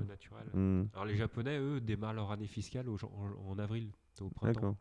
Et le printemps, quand on regarde la nature, c'est aussi l'émergence. Hmm. C'est l'émergence de, de la nature. Donc eux sont déjà plus. Tu penses qu'il s'est fait. C'est davantage aligné. ouais. Ouais, ouais. Tout comme euh, faire des budgets annuels euh, au moment de l'automne, toi, c'est plutôt bien. Ouais. Euh, les fermiers, ils rangent les outils, toi, ils, ils préparent la terre pour l'hiver, pour l'année d'après. Donc on est déjà dans une prospective. Euh, Retour des alpages bientôt. Ouais, voilà, c'est ça. Non, mais en plus, c'est ça, je crois, que c'est ce week-end. Donc voilà, donc, donc la médecine chinoise, c'est aussi ça, c'est dire quelles sont les énergies de l'univers disponibles et, et comment moi je peux me calquer à ça, parce qu'il n'y a pas de raison que mon énergie fonctionne Hmm. pas de la même manière. Euh, donc il y a la médecine chinoise, puis je- très vite, je me, donc dans mes recherches personnelles, je me forme au coaching aussi. Ok. Ça, que- t'avais, à part le coaching que tu avais fait en, en mode triathlète, bah, triathlon. Ouais, T'avais- c'est de l'entraînement. Ouais, ouais, non, mais ouais. tu avais fait, oui, entraînement, bah oui, Ouais. sans faire vraiment de coaching, mais t'avais jamais fait de. T'avais jamais approché ça de, de- Non, si ce n'est pour la moi. en fait, formation. j'ai- Oui, j'ai- pour toi, ouais, tu t'es formé toi, j'ai mais. été voir, j'ai- expérimenté pour moi, voir ce que ça permettait de. Ah, t'avais fait appel à un coach Ouais, ouais, bien Ok, sûr, ouais. ok. Dans le monde de- pour, pour l'entreprise, pour le management, Alors, pour. pour l'entreprise et, et pour moi à titre individu- individuel de savoir euh, ce que je voulais faire après quoi parce que là le coup d'après il, il met un petit peu de temps à arriver quoi Ouais. autant avant ça s'organisait plutôt bien euh, puis dès l'instant où tu te questionnes vraiment sur le sens Mm. parce que c'était ça ma quête c'était le quel est le sens de tout ce que je fais finalement Euh, à un moment donné quand je suis chez Amst je vends des produits de prévention des blessures à des, je caricature, hein, mais à des gens qui font du sport euh, de manière excessive et qui Ouais. se blessent. Hmm. Et donc à quel point j'entretiens ce système-là, toi. Et donc je m'interroge sur tout ça. Je me dis, mais est-ce que c'est vraiment ma place en fait? Ok. Euh, euh, Voilà, donc, donc je me forme au coaching, je me forme aussi à, à des instruments, on va dire psychométriques, qui permettent de se reconnecter à, à, à des éléments de personnalité. On appelle ça nos préférences. Voilà, Mm. on, on est capable de tout, en fait, cognitivement et physiquement aussi. Mais on a un espèce de, une espèce d'impulsion en fait qui est plus naturelle que l'autre. C'est un petit peu le, l'image que je prends souvent, c'est le pied d'appel du sauteur. Voilà. Quel Mm. est le pied que, naturellement que je vais mettre devant pour sauter? Bah, il y en a un qui est, qui est, qui est spontané, naturel. Et, euh, et, et du coup, de me reconnecter à ça va me permettre de comprendre aussi euh, dans, dans quelle situation j'ai accès à, à, à- à de la fluidité dans, dans, dans mon travail, dans, ma vie perso. Et, et finalement, euh, je fais tout ce chemin pour moi, mais en même temps, je suis en train de regarder en disant, mais ouais, si ça marche sur moi, ça, ça, ça peut être intéressant de proposer Mm. ça à, d'autres, du coup. Et petit à petit, ben, je, je me dis, bah, ok, j'agglomère en fait. J'agglomère des choses. Je vais jusqu'au yoga, à la mobilité. Je travaille beaucoup sur la respiration aussi. Et puis c'est un petit peu comme ça que je rencontre Wim Hof aussi. Ok. Voilà. C'est un peu comme ça parce que j'ai un ami euh, du triathlon de, de très longue date. On prend un café à Montparnasse un coup et puis il me dit tiens en fait, euh, je sais pas si t'as vu ce truc là, euh, ce fou là, euh, Ouais, ça, hollandais ouais, là, qui, ça, qui ouais. prend des bains glacés. Bah, figure-toi, je me suis mis à faire ça depuis quelques semaines. C'est super et tout. J'ai dit, Ah, putain t'es dingue. Ouais, parce que là, toi, t'es alors, l'eau froide, c'est pas. j'ai peur du froid. Euh, je me, je me, d'un, coup d'un seul, je me souviens de, de mes séances de ski quand j'étais gamin. où, on avait des, des pauvres gants en vinyle. Là, euh, ouais, ouais, peut-être pas connu toi, mais moi j'ai connu ça. J'avais les mains bleues tellement, euh, tellement j'avais froid. Et, euh, et- Ouais, bah, de toute façon, le froid, c'est jamais euh, des bons souvenirs. hein, Voilà, et- bah, et- en fait, on en fait des mauvais souvenirs. ouais. Ouais, c'est On ça. en fait des on- mauvais on- souvenirs. On, on se crée Parce que des, tu le des subis, schémas. ouais, tu le Ouais, subis, On se crée des schémas et puis, puis depuis tout petit, on dit prends pas froid. Et là, là c'est quelle année euh. quand le gars il parle de ça? Ah bah là, c'est en... fin 2015, ça. Donc, euh, Wim Hof, il en est où? Il commence à être il, un peu. il commence à communiquer, il commence à mettre... Il a mis en place quelques instructeurs en Hollande. D'accord. Euh, Ouais, donc c'est encore. Parce qu'il va falloir, pour ceux qui savent pas, donc Wim Hof, c'est ce gars qui ce fou euh, Ouais. qui prend des. On l'appelle Iceman aussi. Iceman, ouais. ouais, qui a fait. euh, Est-ce qu'il avait, à ce moment-là, est-ce qu'il avait déjà essayé de faire l'Everest en slip là? Ouais, ouais, il, il- en fait, tout ça, il a déjà fait. Ouais, D'accord, il, Il a déjà a- fait toutes ces. ces- Il avait nagé, nagé sous la glace. Ouais, Il avait pris des bains, il glace. était resté 45 minutes dans un. Plus dans, que ça, dans la- 1h55. il est 1h55 resté, dans de l'eau glacée, ouais. Dans, dans- dans- dans des glaçons, carrément. Ouais, dans des glaçons. quoi. Ouais. Si tu veux, il, a été déjà, euh, comme il dit lui-même, l'athlète de haut niveau du froid. Mm. Euh, il, Mm. il a, il a expérimenté, il a poussé les, les- les- les frontières. Et là, il développe, il est au tout début de développer sa méthode, quoi, de former des et, gens. Là, et là, il commence à transmettre. Et, Et euh, il a pas mal transmis en Hollande parce qu'il y a pas mal d'instructeurs et puis il commence à ouvrir. Hmm. Et au moment où je m'intéresse, je pense que le premier instructeur français qui est, qui est Sébastien dont je parlais tout à l'heure, il, il- va avoir sa certification juste l'année d'après. Ok. Donc moi je fais Ouais, t'es au tout du début, deuxième hein. wagon en fait. T'es encore au euh, tout début voilà. d'une Ouais, aventure. ouais. Ouais. Et puis, et puis euh, ce qui, ce qui m'intéresse dans cette démarche, donc quand mon copain m'en parle, là, Laurent, euh, je dis ouais, euh, ça a l'air fou, mais j'ai, j'ai- ok, je vais essayer. tu vas Il essayer, bah, il y a une cette- application sur iPhone, regarde. Ah, ils avaient déjà fait l'appli ouais, et tout. ouais. ouais. Ok. Donc je commence à respirer, et puis je respire en mode euh, sportif compétiteur, donc je fais ça n'importe comment, hein, je force vraiment beaucoup. Je fais que parfois je perds un peu connaissance, etc. Bref, et, et puis je me mets sous la douche froide, mais pareil en mode sportif, c'est en me contractant, Ouais, un peu Ouais, c'est du- exactement, ouais, dans les- exactement ce qu'il faut pas faire. Voilà. quoi. Et puis, euh, putain, sens rien, euh, c'est quoi ce truc? Donc, Du coup, bah, voilà, même, même schéma, je, je contacte euh, l'organisation D'accord. Je dis, c'est c'est quand le prochain, la prochaine formation? Euh, C'était complet, donc je fais des pieds et des mains. J'envoie des mails. Parce que là, c'est la formation en Pologne, c'est ça, non? Alors, il y a un premier week-end en Hollande. Oh, Premier week-end en, Hollande. euh, ils nous rassemblent et puis euh, on commence déjà à bien creuser la méthode. Et après, oui, la, certification se passe en, c'est ça. Donc en- finalement, j'arrive à avoir une place. Ouf. et puis euh, et puis je pars en Hollande et là voilà là il y a une, une espèce de de convergence en fait de, de tout ce que j'ai fait depuis 10 ans. Ah ouais, là, tu Et- retrouves, en faisant ça, tu retrouves un. oui, ouais. parce que- parce qu'on est vraiment sur cette dimension de l'humain en fait. Hmm. Euh, Ah oui, pour le coup, quand tu euh, connais, quand tu vois Wim Hof, tout son, c'est un être humain incroyable. C'est pas ouais, juste ouais, un. c'est c'est c'est moi c'est c'est une boule d'amour. ce Ouais, c'est- est- hallucinant, Il est sur sa mission de vie et c'est tout quoi. Puis il a un parcours lui aussi. euh, quand tu sais pourquoi il fait tout ça aussi, c'est. Exactement, ouais, bah, parcours de vie compliqué, Mm. euh, besoin de réponses, Mm. besoin de comprendre comment une société arrive à, à causer suffisamment de, de Mm. troubles psychologiques, psychiques Mm. chez une maman de quatre enfants pour qu'elle en ouais, arrive à parce que c'est ça, la, femme, la femme de Wim Hof s'est suicidée Ouais, ça. parce qu'elle avait des troubles euh, Troubles psychiques, ouais. Ouais. ouais. et, Et, que. euh, et et lui que- se retrouve avec quatre enfants Mm. en disant mais purée, une maman aimante qui saute par la fenêtre, qui laisse ses quatre enfants. Euh, il est parti dit, un peu en quête, hein, c'est ça, en quête de. Ouais, en, en quête de réponse de quelle est notre manière de vivre, comment elle agit sur nous, au point de nous dérégler. Euh, alors la maladie est une expression du dérèglement, mais euh, la maladie physique j'entends, hein, mais la maladie mentale aussi. Mm. Et puis, euh, et puis de plus en plus, il va aller creuser du côté des maladies auto-immunes aussi. C'est- Ouais. Là, là, le, le corps se retourne contre lui-même. C'est c'est quand même assez fort. Ouais, ça c'est. ouais. Et, et à quel point notre société moderne, finalement, arrive à générer ça? Et, et lui, en fait, bah, trouve cette réponse dans la nature, et notamment dans le froid, euh, et dans la gestion du froid, et dans l'acceptation du froid, et dans la réintégration du froid dans notre quotidien, Mm. qui, euh, qui peut être une sorte d'inconfort, au début en tout cas, qui devient très vite un besoin Mhm. qui devient très vite un- une nécessité en fait. Euh, c'est pour ça que j'ai créé ce lieu aussi, toi, Mm. avec, avec cette piscine à 5 degrés en permanence. Parce que Voilà. Stéphane a une machine qui fait de l'eau euh, froide qui. qui- Voilà. tu, peux descendre à combien là? Ouais, je peux la mettre à deux, mais c'est, pas forcément nécessaire. Ouais, c'est vrai. La- Elle est à 5 là, c'est ça? Voilà, pour moi, 5 minutes à 5 degrés, c'est bien déjà. et, et ça permet de, de- de- de déclencher tous ces systèmes Mm. d'adaptation. Et donc ouais, Wim Hof, il... parce que c'est, j'ai un peu lu sur, euh, bah, parce que je connais bien, bah, je connais bien la méthode. Je, je suis, je prends des bains froids tout, et puis j'avais fait les ateliers avec toi, donc c'est un gars qui quand même avait voyagé en Inde quand il était jeune, qui était déjà assez ouvert au hum, tout ce qui était yoga, pratique, oui, euh, oui, tu alors vois, c'est qui faisait la respiration. Ouais, ouais, c'est Ouais, un- il fait des, pranayama, etc. C'est ça. ouais. Donc il avait déjà, il a complété par le froid en fait. Oui, ces- alors il, il raconte, euh, il, il raconte cet appel du froid. euh, c'est pas, je relisais un petit truc hier là. Parce que ça lui arrive euh, quand c'est qu'il il est, il est au bord 19, d'un 20 ans. lac. Ouais, il est au bord il d'un se balade lac. au bord euh, d'un lac gelé en Hollande. Et puis d'un coup, il dit tiens, je vais me mettre dedans. Donc il se fout à poil et puis il fait un trou dans la glace et il se met dedans. Et là, il dit waouh, connexion. D'un seul coup, il, comprend que, bah, que son mental est, complètement absorbé par cet état. Hmm. Et, euh, et c'est le genre de d'état méditatif très rapide. Voilà.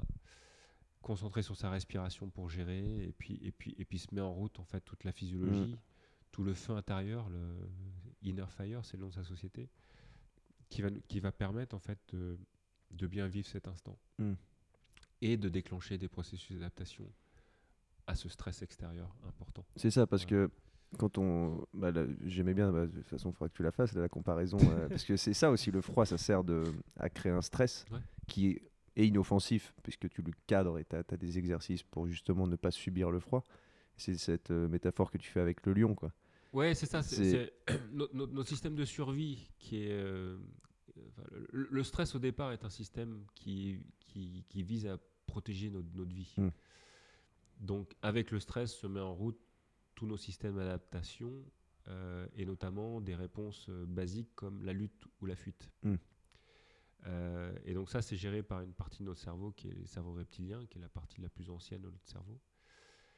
Euh, et, et- et tout est OK quand, quand c- quand c'est utilisé comme ça.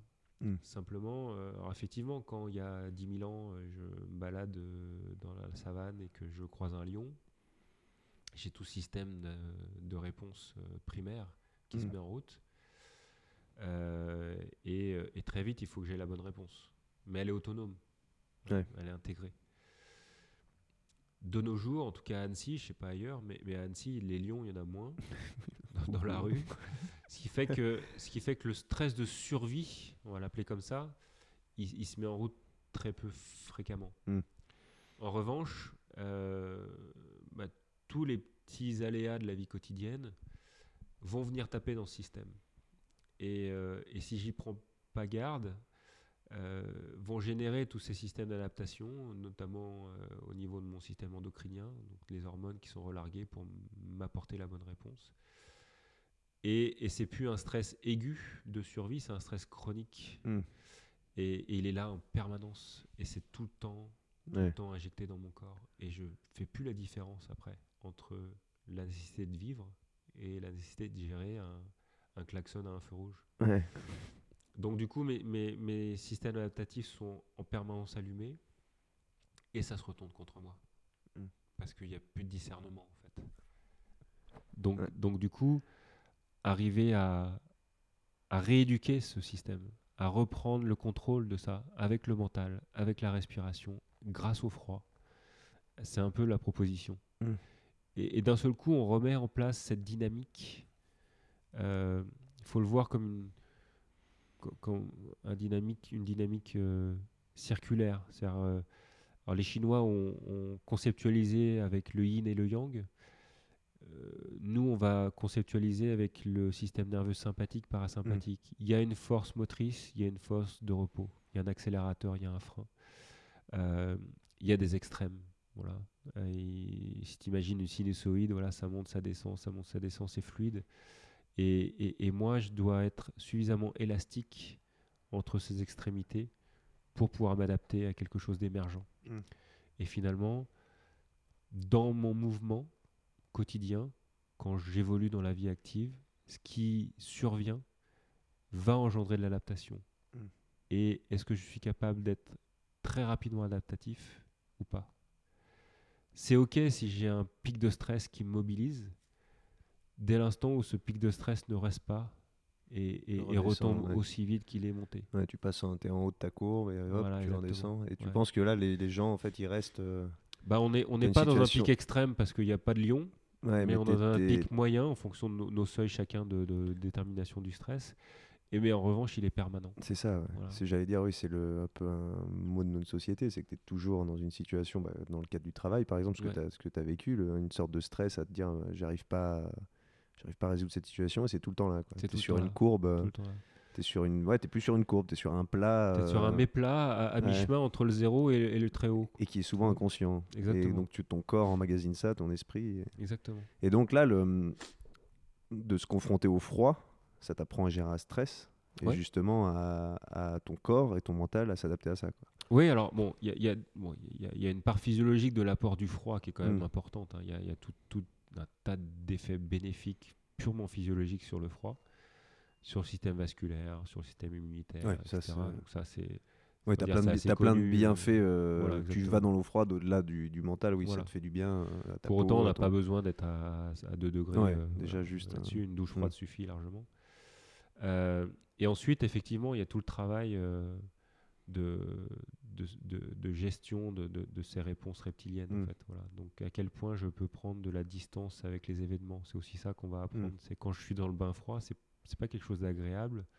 Ça, ça fait mal au début en tout cas. Mais je peux me dissocier de ces sensations. Mm. Je peux reprendre le contrôle de, de, de moi-même et juste observer ce qui se passe. C'est intéressant d'observer. Euh, c'est intéressant d'observer avant de s'engager dans l'action. Et, et c'est ce laps de temps en fait qu'on qu'on installe entre la réponse autonome qui pourrait venir très vite, quand je réagis de manière colérique à quelque chose, Mm. c'est instinctif, c'est- inné, Mm. voilà, c'est automatique. Mais si j'arrive à mettre un petit temps de pause en fait entre l'événement et ma réaction, juste pour que je puisse processer à la fois la partie cognitive, mes, mes pensées, mais aussi mes émotions, Mm.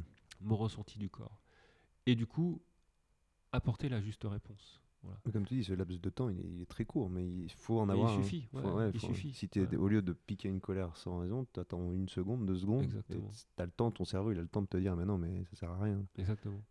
Donc on va rééduquer cet élastique, si tu veux, cette Mhm. capacité d'adaptation rapide, euh, Et ça, ça alors. d'être dans l'action, d'être dans l'ina- l'inaction. Dis-moi si je me trompe, mais le parallèle, c'est ça c'est quand tu rentres dans l'eau froide, c'est de pas te crisper. De, par exemple, c'est de, de dire, bah non, je, je sais ce qui se passe, je, je me détends, Ouais. je, le, je le vis bien. Alors je sais pas forcément ce qui se passe la première fois, Ouais. mais, mais en tout cas je suis volontaire. Ouais. Ça aussi c'est important. Mm. Je suis volontaire dans, dans, dans, dans cette, euh, dans, cette expérience. Voilà. Tu le subis pas, tu t'y Voilà. vas de. Donc, donc je me mobilise pour cette expérience. Mm. Et, et là, je fais rentrer en jeu mon, mon mental d'humain pour rationaliser un petit peu les choses, Mm. connecter les choses et apporter les bonnes réponses. Donc effectivement, si je me contracte, si je laisse s'accélérer ma respiration, si je laisse euh, s'accélérer mon rythme cardiaque, Oui. parce que mes hormones sont en train de, de booster tout ce système avec l'adrénaline notamment, eh ben c'est ok parce que je me prépare à réagir au stress, donc je me prépare mon corps, mais très vite je peux prendre le contrôle et faire l'inverse, envoyer les signaux inverses, donc me Mhm. relâcher, allonger ma respiration, la calmer, et, et finalement trou- trouver ce confort dans l'inconfort. Je, suis très présent à ce que je fais et, et à l'écoute des sensations, à l'observation des sensations, mais je suis pas partie prenante de ça. Je suis pas en Mhm. train de les nourrir. Je suis pas en train de me dire ouh là là j'ai froid, je vais perdre un orteil. ou- Mm. toi. Même si j'ai une sensation de douleur, je peux la, je peux l'accueillir, la, la transformer Mm. dans quelque chose de d'acceptable parce que je sais que l'expérience totale est bénéfique par exemple. tu vois. Mm. Donc je me positionne différemment par rapport à l'événement. Ouais, tu peux l'appliquer à plein de choses en fait. Ouais, c'est ça. Ça te permet, ça te permet d'accepter, ouais, d'accepter un, ouais, comme tu dis, accepter un inconfort. et ça peut se transposer à plein de choses dans la vie, quoi. Ouais, Pour sûr. te dire que oui, là, c'est un inconfort, mais ça, ça sert à une, quelque chose de plus global. Ouais. Ouais. Et puis, et puis c'est moi, pour moi le, le truc le plus fabuleux, ça a été euh, cette prise de distance avec les événements. Et, et je pense que dans ces deux années un petit peu tourmentées que j'ai vécues, Mm. Ça a été toujours de revenir à ça en disant ok, un, ça vient, ça vient m'apprendre quoi? Deux, comment je réagis? Euh, Prendre ce temps d'observation. Et, euh, et, et puis d'avoir des techniques. voilà. Même, même ce matin, toi, je me suis levé, j'a- j'avais j'avais des pensées. euh, dès que je me suis levé, j'ai eu des pensées qui n'étaient pas forcément très positives. Et j'ai tout de suite, grâce à la respiration, donc j'ai expiré longuement. Mm. Je me suis replacé dans mon corps, j'ai expiré très très longuement. Et j'ai réussi à refaire le vide et elle, elle, elle, tr- elle est transformée, ces, ces, ces Mm. pensées. Et là, je me suis dit, bah c'est, en fait, c'est magique, mais c'est simple. Mm. Et, euh, et c'est ça aussi qu'on travaille avec cette méthode. Ouais. Là, ça s'apparente presque à de la méditation, ou en tout cas de. Pas comment on appeler ça, mais ce que tu dis là, de, de se concentrer sur la respiration, de. Ouais. de- Ouais. C'est- bah, si tu veux, tu, tu, tu, tu, tu travailles sur les deux pans de la respiration. Mais euh, c'est pour ça que je parlais du cycle tout à l'heure. Si, si on, si on s'amuse à regarder euh, euh, tout, ce, tout ce qui nous entoure avec ce système d'opposés contraires, complémentaires, qui s'engendrent l'un et l'autre, comme le yin et le yang, le sympathique, le parasympathique, l'inspire et l'expire fonctionnent pareil. Mm. L'inspire, j'active, donc je suis plutôt dans la sphère sympathique. L'expire, je, repose, je suis plutôt dans la sphère parasympathique. Donc, si je suis en train d'être pris au piège dans mes élu- élucubrations mentales négatives, eh ben, si j'ai ne serait-ce qu'une fraction de seconde la conscience de ça, Mm. je peux mettre en place un système qui va aller tempérer ce Ouais. système. Si j'ai pas cette petite fenêtre, ce, ce quart de seconde qui me dit oh là là, cet observateur en fait qui est en Mm. train de me dire t'es reparti dans tes trucs là, et ben, eh ben je suis parti pour longtemps. Ouais. Mais l'enjeu c'est vraiment de, de laisser la place à l'observateur pour dire ok, regarde ce qui se passe, voilà l'outil, applique. Ouais. Voilà. Là, je pense aux gens qui nous écoutent et qui sont pas du tout, euh, qui n'ont jamais fait ce genre de choses. Ça doit leur paraître complètement fou que juste avec une respiration, tu puisses enlever tout ce, tout ce négatif que tu as dans ta tête ou dans ton corps ou toutes ces émotions que tu peux avoir. Si les gens, ont- les gens qui l'ont jamais fait, ça peut paraître inconcevable. Ouais, oui, ça, ça peut paraître inconcevable. La, la meilleure manière de voir, euh, enfin, la meilleure manière, ça serait, c'est un peu exagéré, mais une, une manière de voir l'impact de la respiration sur nous, ça peut être par exemple de se concentrer deux secondes sur la respiration et puis de faire quelques inspirations très très profondes et en même temps Mm. de regarder comment le cœur Ouais, change. Ta fréquence, euh, Donc je- ouais, boum, ça s'accélère. voilà, le cœur va s'accélérer. Mm. Si à l'inverse, j'allonge mon expiration et je me détends, ouais. La cohérence cardiaque, tu fais ça Bien sûr, Ouais, c'est ça. ouais. Parce que j'avais, j'ai, fait un. on m'en a parlé et ça, c'est, fou. bah, Pour ceux qui voilà, connaissent pas la cohérence cardiaque, c'est que grâce à ta respiration, tu alignes ton, on va dire tes battements du cœur sur un rythme euh, qui est fluide, on peut dire ça, ou Ouais, qui, te permet d'être. euh, t'harmonises la courbe ouais. de, de ton rythme cardiaque et notamment en- parce qu'on pense, on pense, pardon, mais on pense que notre cœur bat. euh, de manière régulière. ouais, alors que pas du tout. Non, non. Quand tu fais un électrocardiogramme, il y avait ce, c'était euh, Servan Schreiber, hein, qui avait- Schreiber, ouais, ouais, tout à fait. ouais. qui avait fait un truc là-dessus. Mhm. Et il, te- il avait fait justement un test où il prenait l'électrocardiogramme d'une d'une fille lambda et euh, tu voyais que la courbe partait dans tous les sens. Et il lui a fait juste des exercices avec un où il devait- elle- la, la fille devait respirer euh, à un rythme, je sais plus, ça se compte en secondes. C'est ouais, euh, ouais, c'est c'est 5 secondes d'inspire, 5 secondes d'expire c'est ça. pour ce qu'on appelle la réso- résonance cardiaque. Ouais. C'est la cohérence cardiaque optimum. Voilà. Et elle fait ça et là tu vois la courbe et la courbe est quasiment euh, parfaite quoi. Parf- bah oui, elle est parfaite quoi parce que c'est Sinusoïde, voilà, mais parfaite. Et en fait, C'est- hallucinant. ce qu'on le mesure là, c'est pas forcément le rythme cardiaque, mais c'est la variabilité cardiaque. C'est les moments d'accélération et, de- Mm. de ralentissement. C'est toujours l'accélérateur et le frein. Hmm. Euh, pour pouvoir réagir à l'émergent, à ce qui nous entoure, notre système cardiaque aussi accélère et ralentit en Mhm. permanence. Voilà. Donc pour redonner cette capacité d'adaptation, on utilise la cohérence cardiaque pour remettre le système Mhm. en cohérence et lui donner justement Et- cette élasticité Ouais. entre les extrêmes. Et, et si je me souviens bien aussi, il y avait ce ton ton cœur au final euh, change ton rythme cardiaque, ton cœur donc change selon tes émotions. Ouais. Et donc si tu as été en colère, ton rythme cardiaque a changé Mhm. et peut rester euh, Hop, on reprend, on a eu une petite coupure, il y a eu un colis qui a été livré. Je disais, ton- quand tu es en colère, en fait, tu as eu un moment où tu étais en colère ou peu importe l'émotion, et en fait, ton rythme cardiaque peut rester comme ça pendant des minutes entières, des dizaines de minutes, après cette émotion. Et qu'en fait, tu te retrouves à subir ton rythme cardiaque, Mm. et en fait, à garder cette émotion, bah, en tout cas, cette, cette émotion qui est associée à ce rythme, alors que tu n'es plus en colère, soi-disant, mais et donc ces exercices de respiration, bah, ce que tu expliquais tout à l'heure, tu as des pensées négatives, donc ton rythme cardiaque est, néga- bah, ton- est Enfin, négatif, s'accélère, ton- ouais, ouais, ouais. voilà, tout ça, et en fait, en faisant ça, tu te... ouais, c'est assez fou quand même. Bah, c'est cette assez notion fou. de, de variabilité, c'est ce que j'expliquais tout à l'heure pour le stress aigu et le stress chronique. Le stress aigu, c'est ok, ça monte fort et ça redescend vite. Euh, mais je reste pas mobilisé. Une fois que le lion est parti, je suis ok. Ouais. Euh, ici, c'est pareil. J'ai une émotion, mon cœur s'adapte par rapport à l'émotion. Mais si j'ai une bonne cohérence, il va reprendre son rythme très rapidement. Voilà. C'est un petit peu pour faire le parallèle avec la, la capacité de récupération d'un sportif. Mm.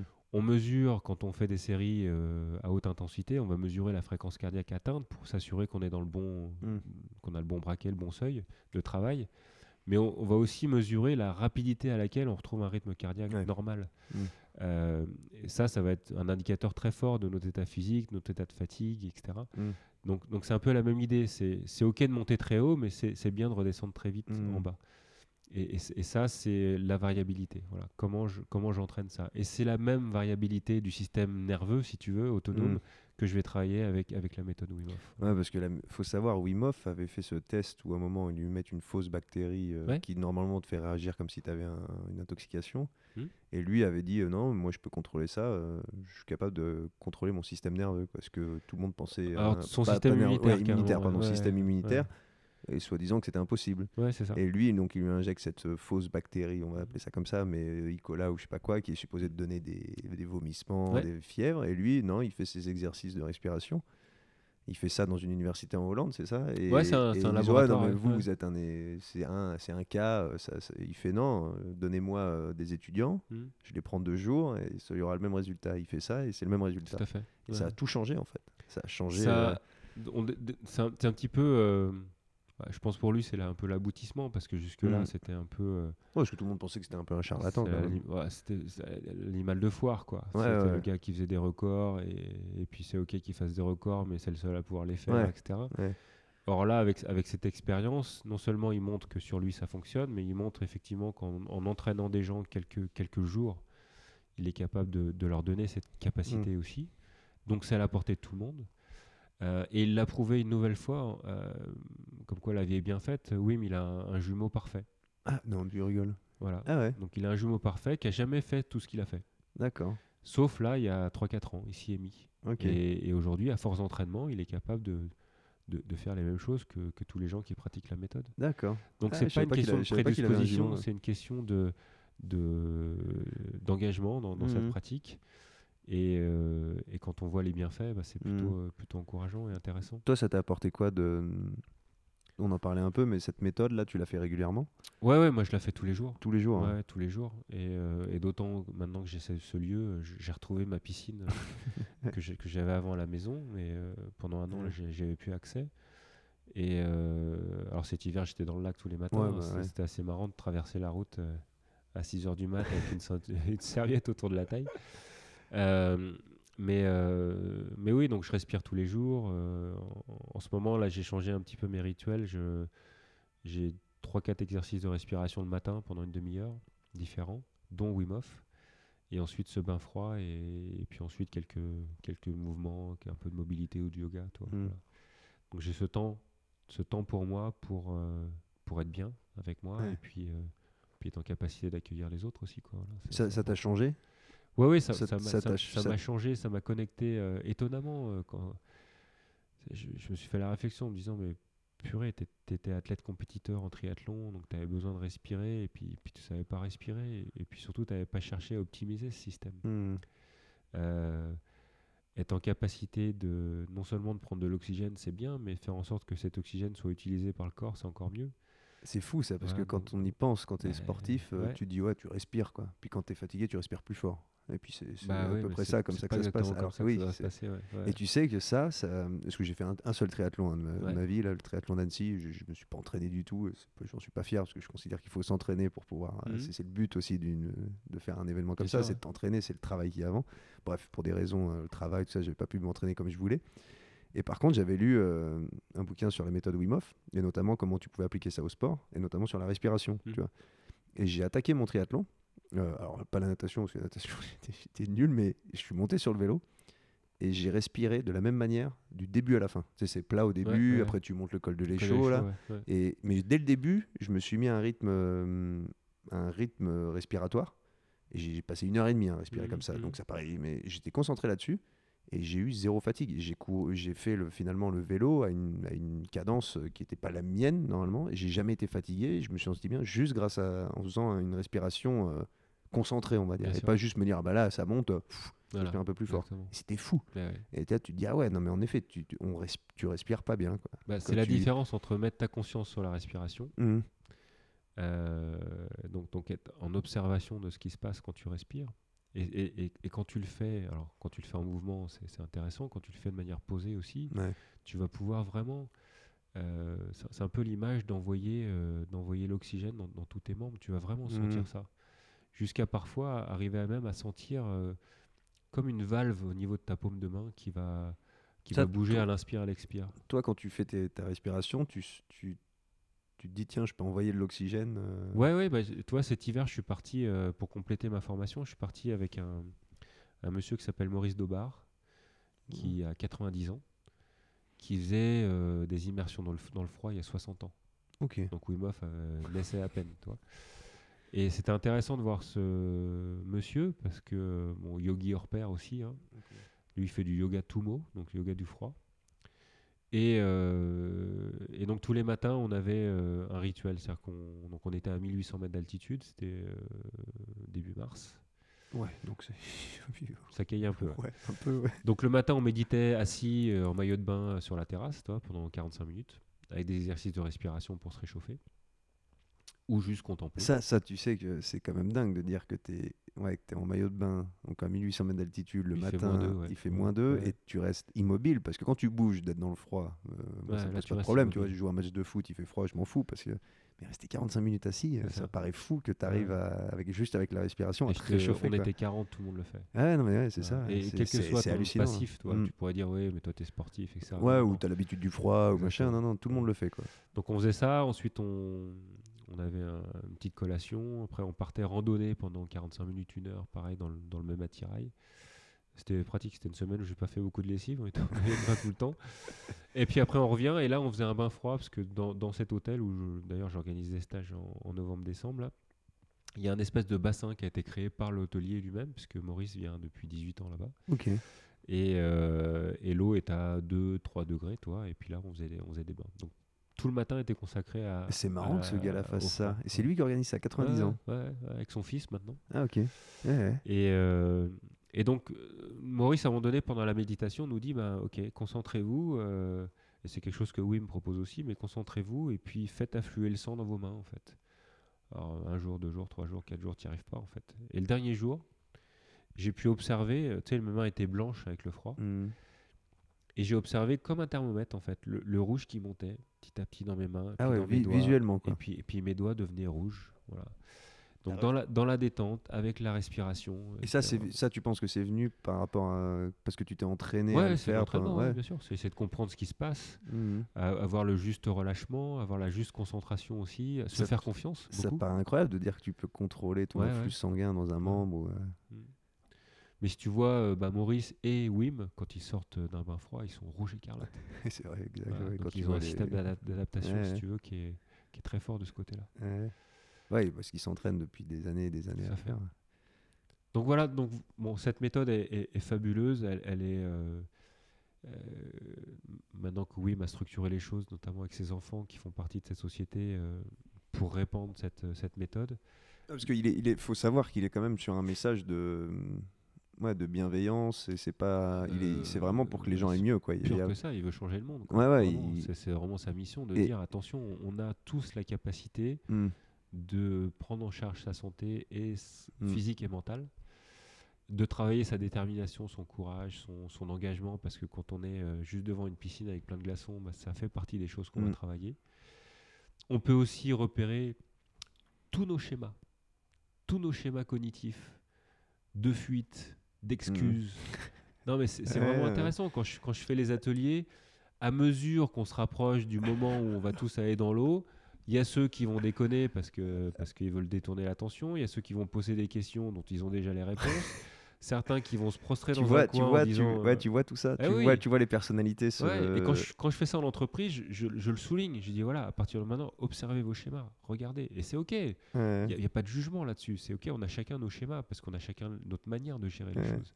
Mais donc, c'est. vrai que tu dois avoir beaucoup. Et tu vois, les, tu vois les gens qui vont en premier. Et tu puis t'as ceux qui, va, qui va en premier en, Ouais. jetant dans la piscine parce qu'il veut que ça soit vite terminé et puis il va tout faire pour euh, être dans le contrôle pour que je le sorte.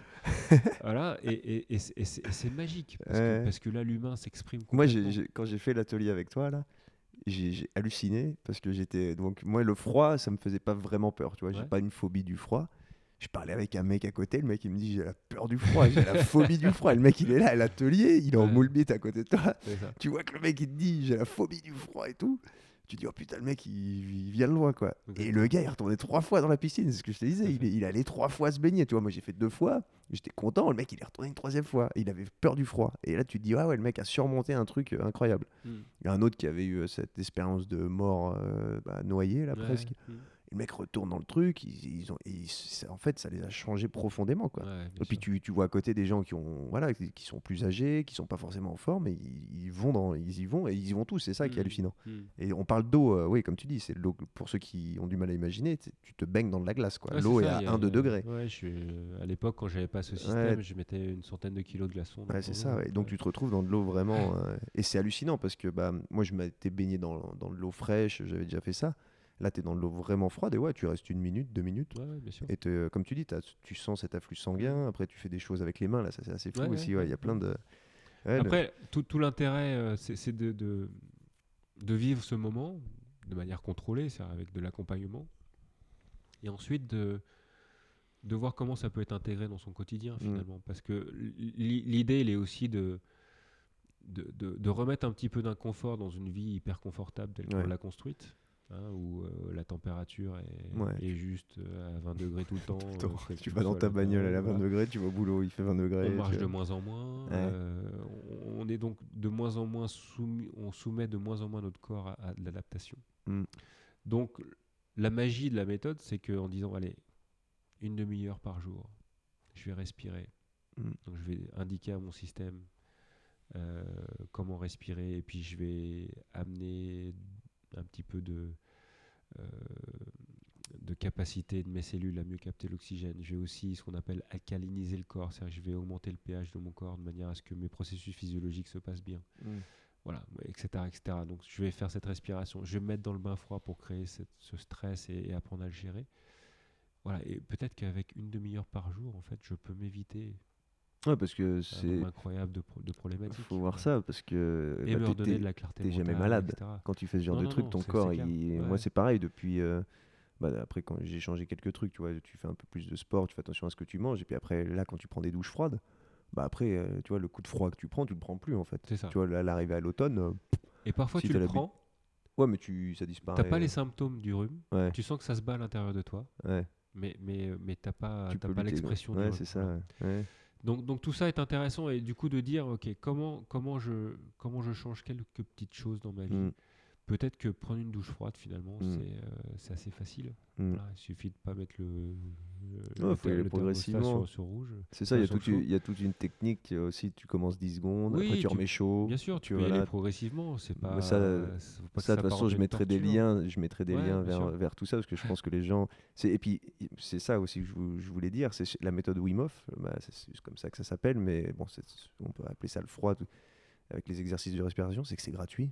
Ouais, c'est ça. C'est t'as pas besoin, hein, tu vois, t'as pas besoin d'aller faire un cours ou quoi que ce soit. Tu, tu, comme tu dis, tu tournes ton thermostat sur froid, Exactement. tu respires, c'est gratuit. Ouais, c'est ça. Et tout ça, tu peux l'appliquer une fois que tu as les. Tu vois, par exemple, l'atelier qu'on a fait ensemble, tu m'as donné les techniques, et après, je peux le ré- répliquer chez moi, Bien sûr. et c'est gratuit. Ça Ouais, coûte c'est rien, et ça te, fait des bi- ça te fait un bien fou. Tu vois, moi, je vois les douches froides, là, ça m'a changé. Ouais. J'allais me coucher, je prenais une douche, deux minutes sous l'eau la plus froide possible. Mm. Tu, tu vas te coucher, t'es tellement bien, quoi. C'est la magie. ouais, Et le matin, bon, le matin, des fois, c'est un peu dur, mais le matin, tu pareil, tu prends un bain froid, et puis tu as tout ce, ce rush de sang qui t'arrive partout, c'est des organes qui fonctionnent, à- ouais, c'est- et c'est gratuit. Ouais, et ça devient addictif. C'est ça qui Ouais. est intéressant, Mm. c'est que euh, prendre une douche chaude après, étonnamment, en fait, oui, il y a le côté sympa de la douche chaude, mais c'est l'après Ouais. moins en général. Mm.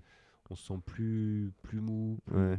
Ouais, c'est vrai. alors qu'une douche froide nous, nous donne Mm. vraiment la pêche. Quoi. Pour le coup, je prends.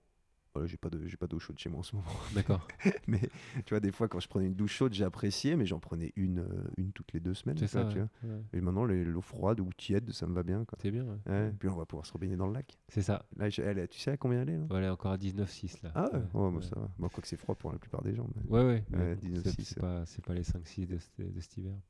Notamment quand on avait fait cette baignade là, l'enfer. là, Ouais, ouais. le- bon, voilà, il y avait toutes les conditions. Oh là. là là, on, on était allé à un événement organisé par. euh, C'était Water Family qui avait Ouais, fait ça. ouais.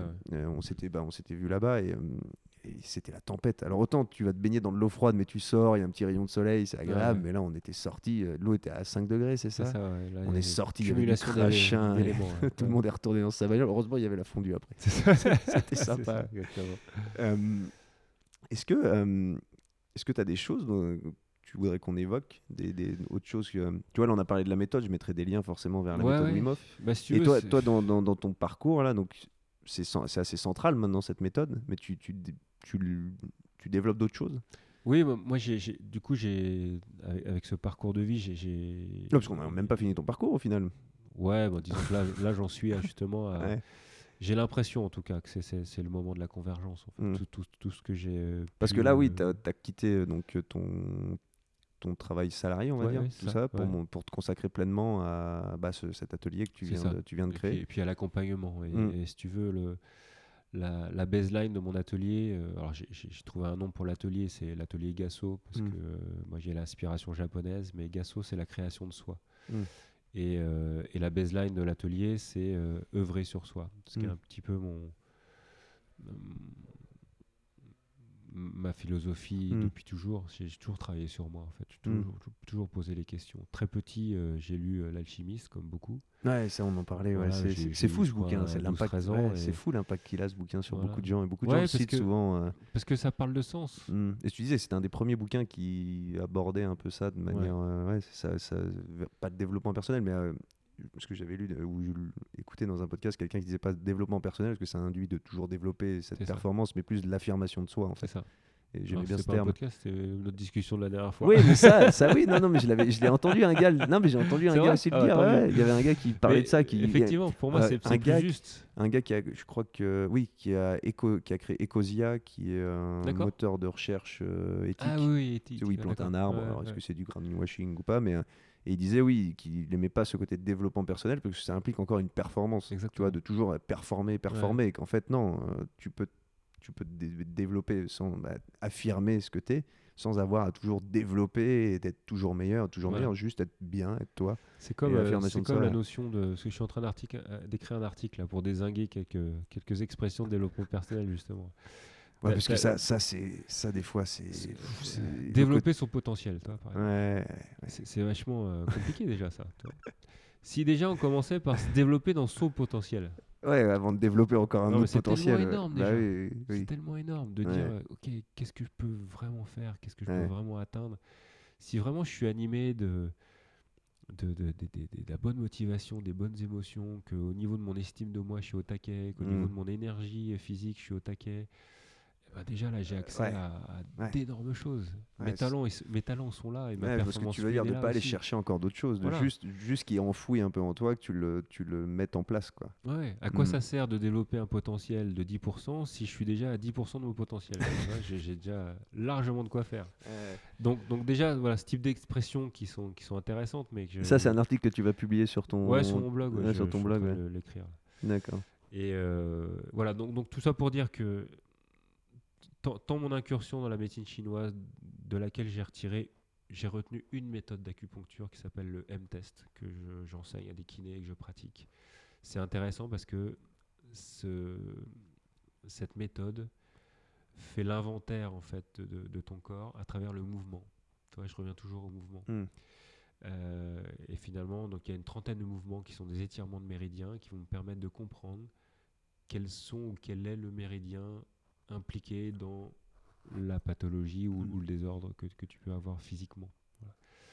Donc ça, c'est intéressant parce que euh, accompagner quelqu'un qui vient, qui vient me voir sur un coaching de vie, on va Mm. dire, mais dont je sais qu'il n'est pas bien dans son corps parce qu'il y a plein de douleurs, plein de choses comme ça, c'est compliqué en fait de faire une démarche Ouais. d'humain quand il y a une dimension parmi les deux de l'humain qui est, qui, est, qui est pas alignée. Ouais.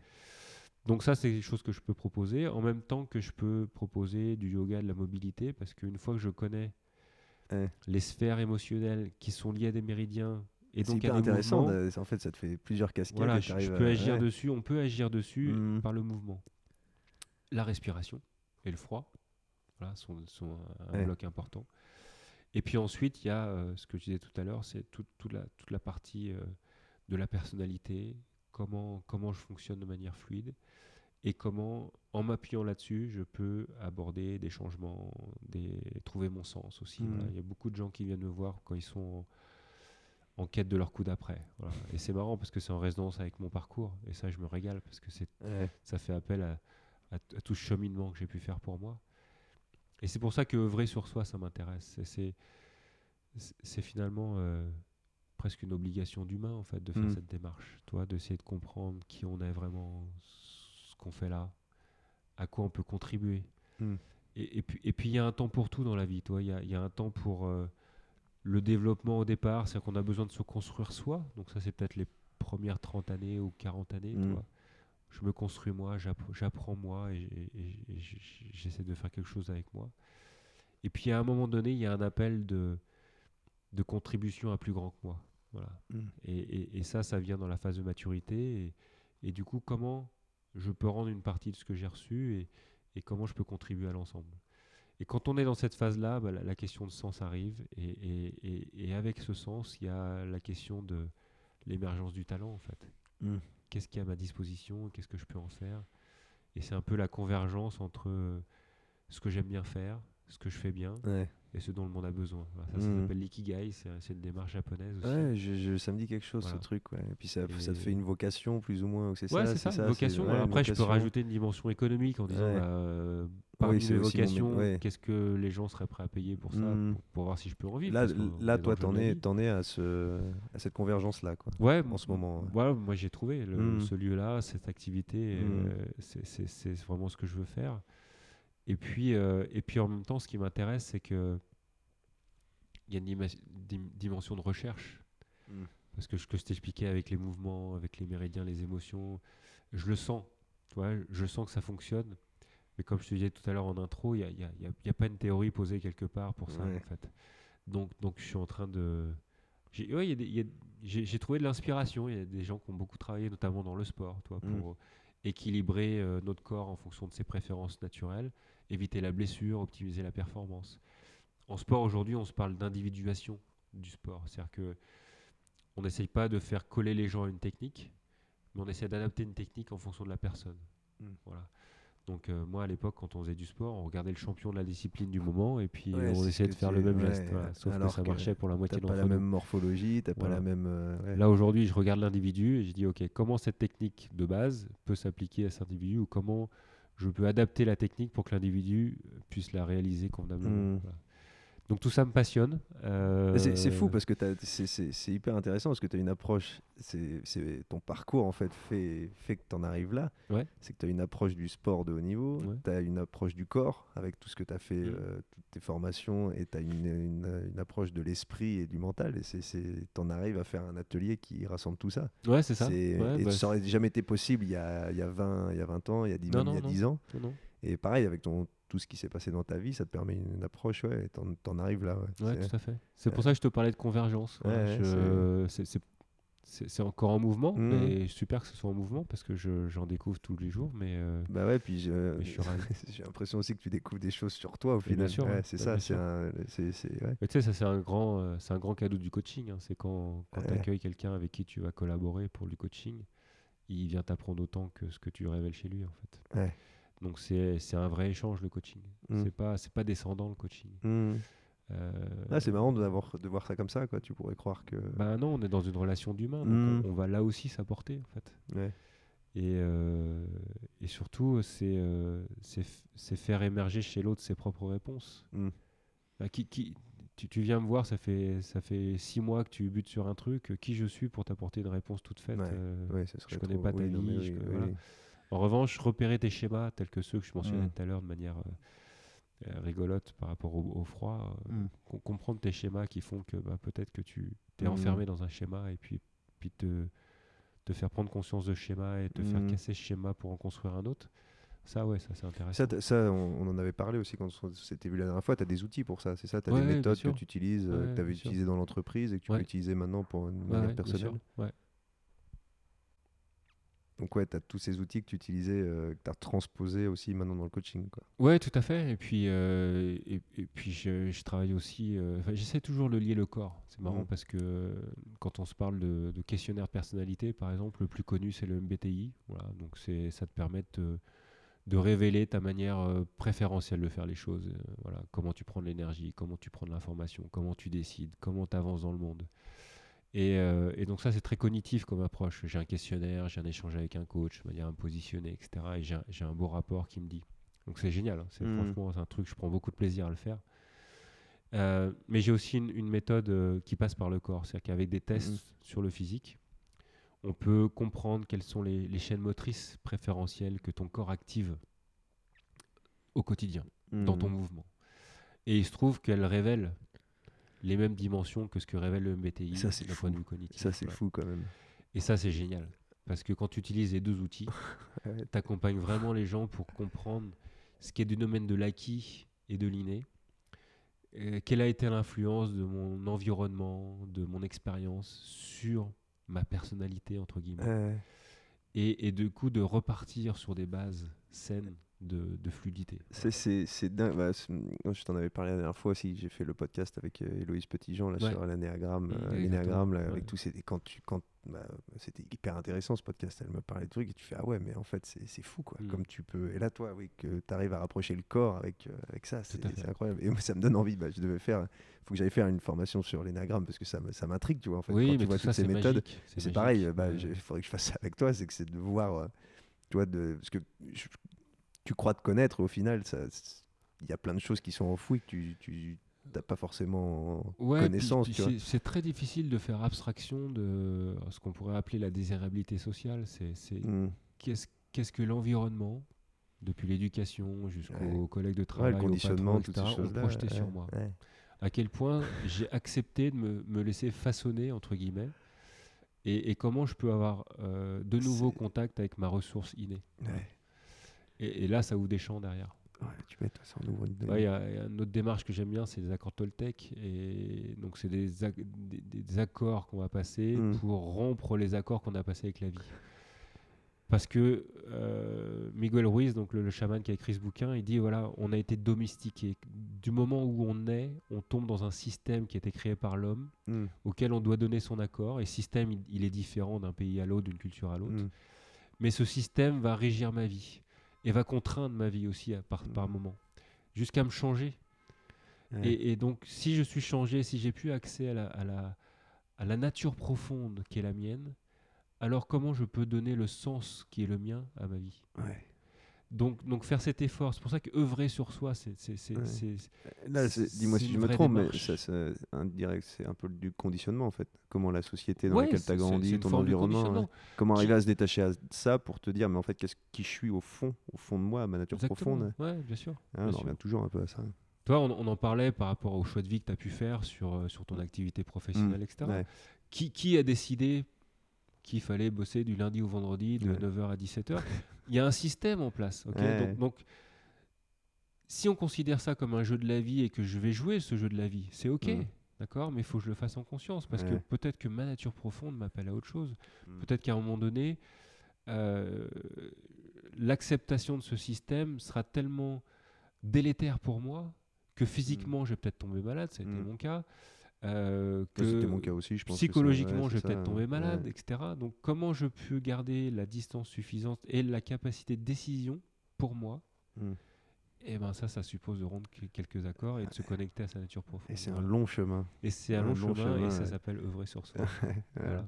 Euh, On est un peu pris par le temps, parce qu'au mine de rien, il est déjà midi, midi et quart. Voilà, C'est. Euh, Stéphane, merci. Merci à super toi, cool. Je pense qu'on en refera parce qu'il y a encore plein de choses à dire. Et puis, euh, je mettrai les liens vers ton atelier, puis la méthode Wim Hof, tout ça. Il faut que j'y pense parce que je pense que les gens vont avoir envie de creuser tout ça. Ouais. Puis c'est rare d'avoir le moment en fait euh, pour soi de bah, d'être emmené dans son parcours comme tu l'as fait avec Mm. moi. Donc je te remercie pour ça parce que c'est Ça me fait plaisir. des moments d'introspection malgré tout qui, Ouais. qui sont intéressants. Et puis, puis merci pour le cadeau de, m'avoir fait prendre conscience d'un con- d'un d'un schéma aussi sur la, le côté vertueux de la vie. Ouais, Tu vois, ouais. Tu me disais que les choses se, se passaient un petit peu comme ça naturellement. Ouais.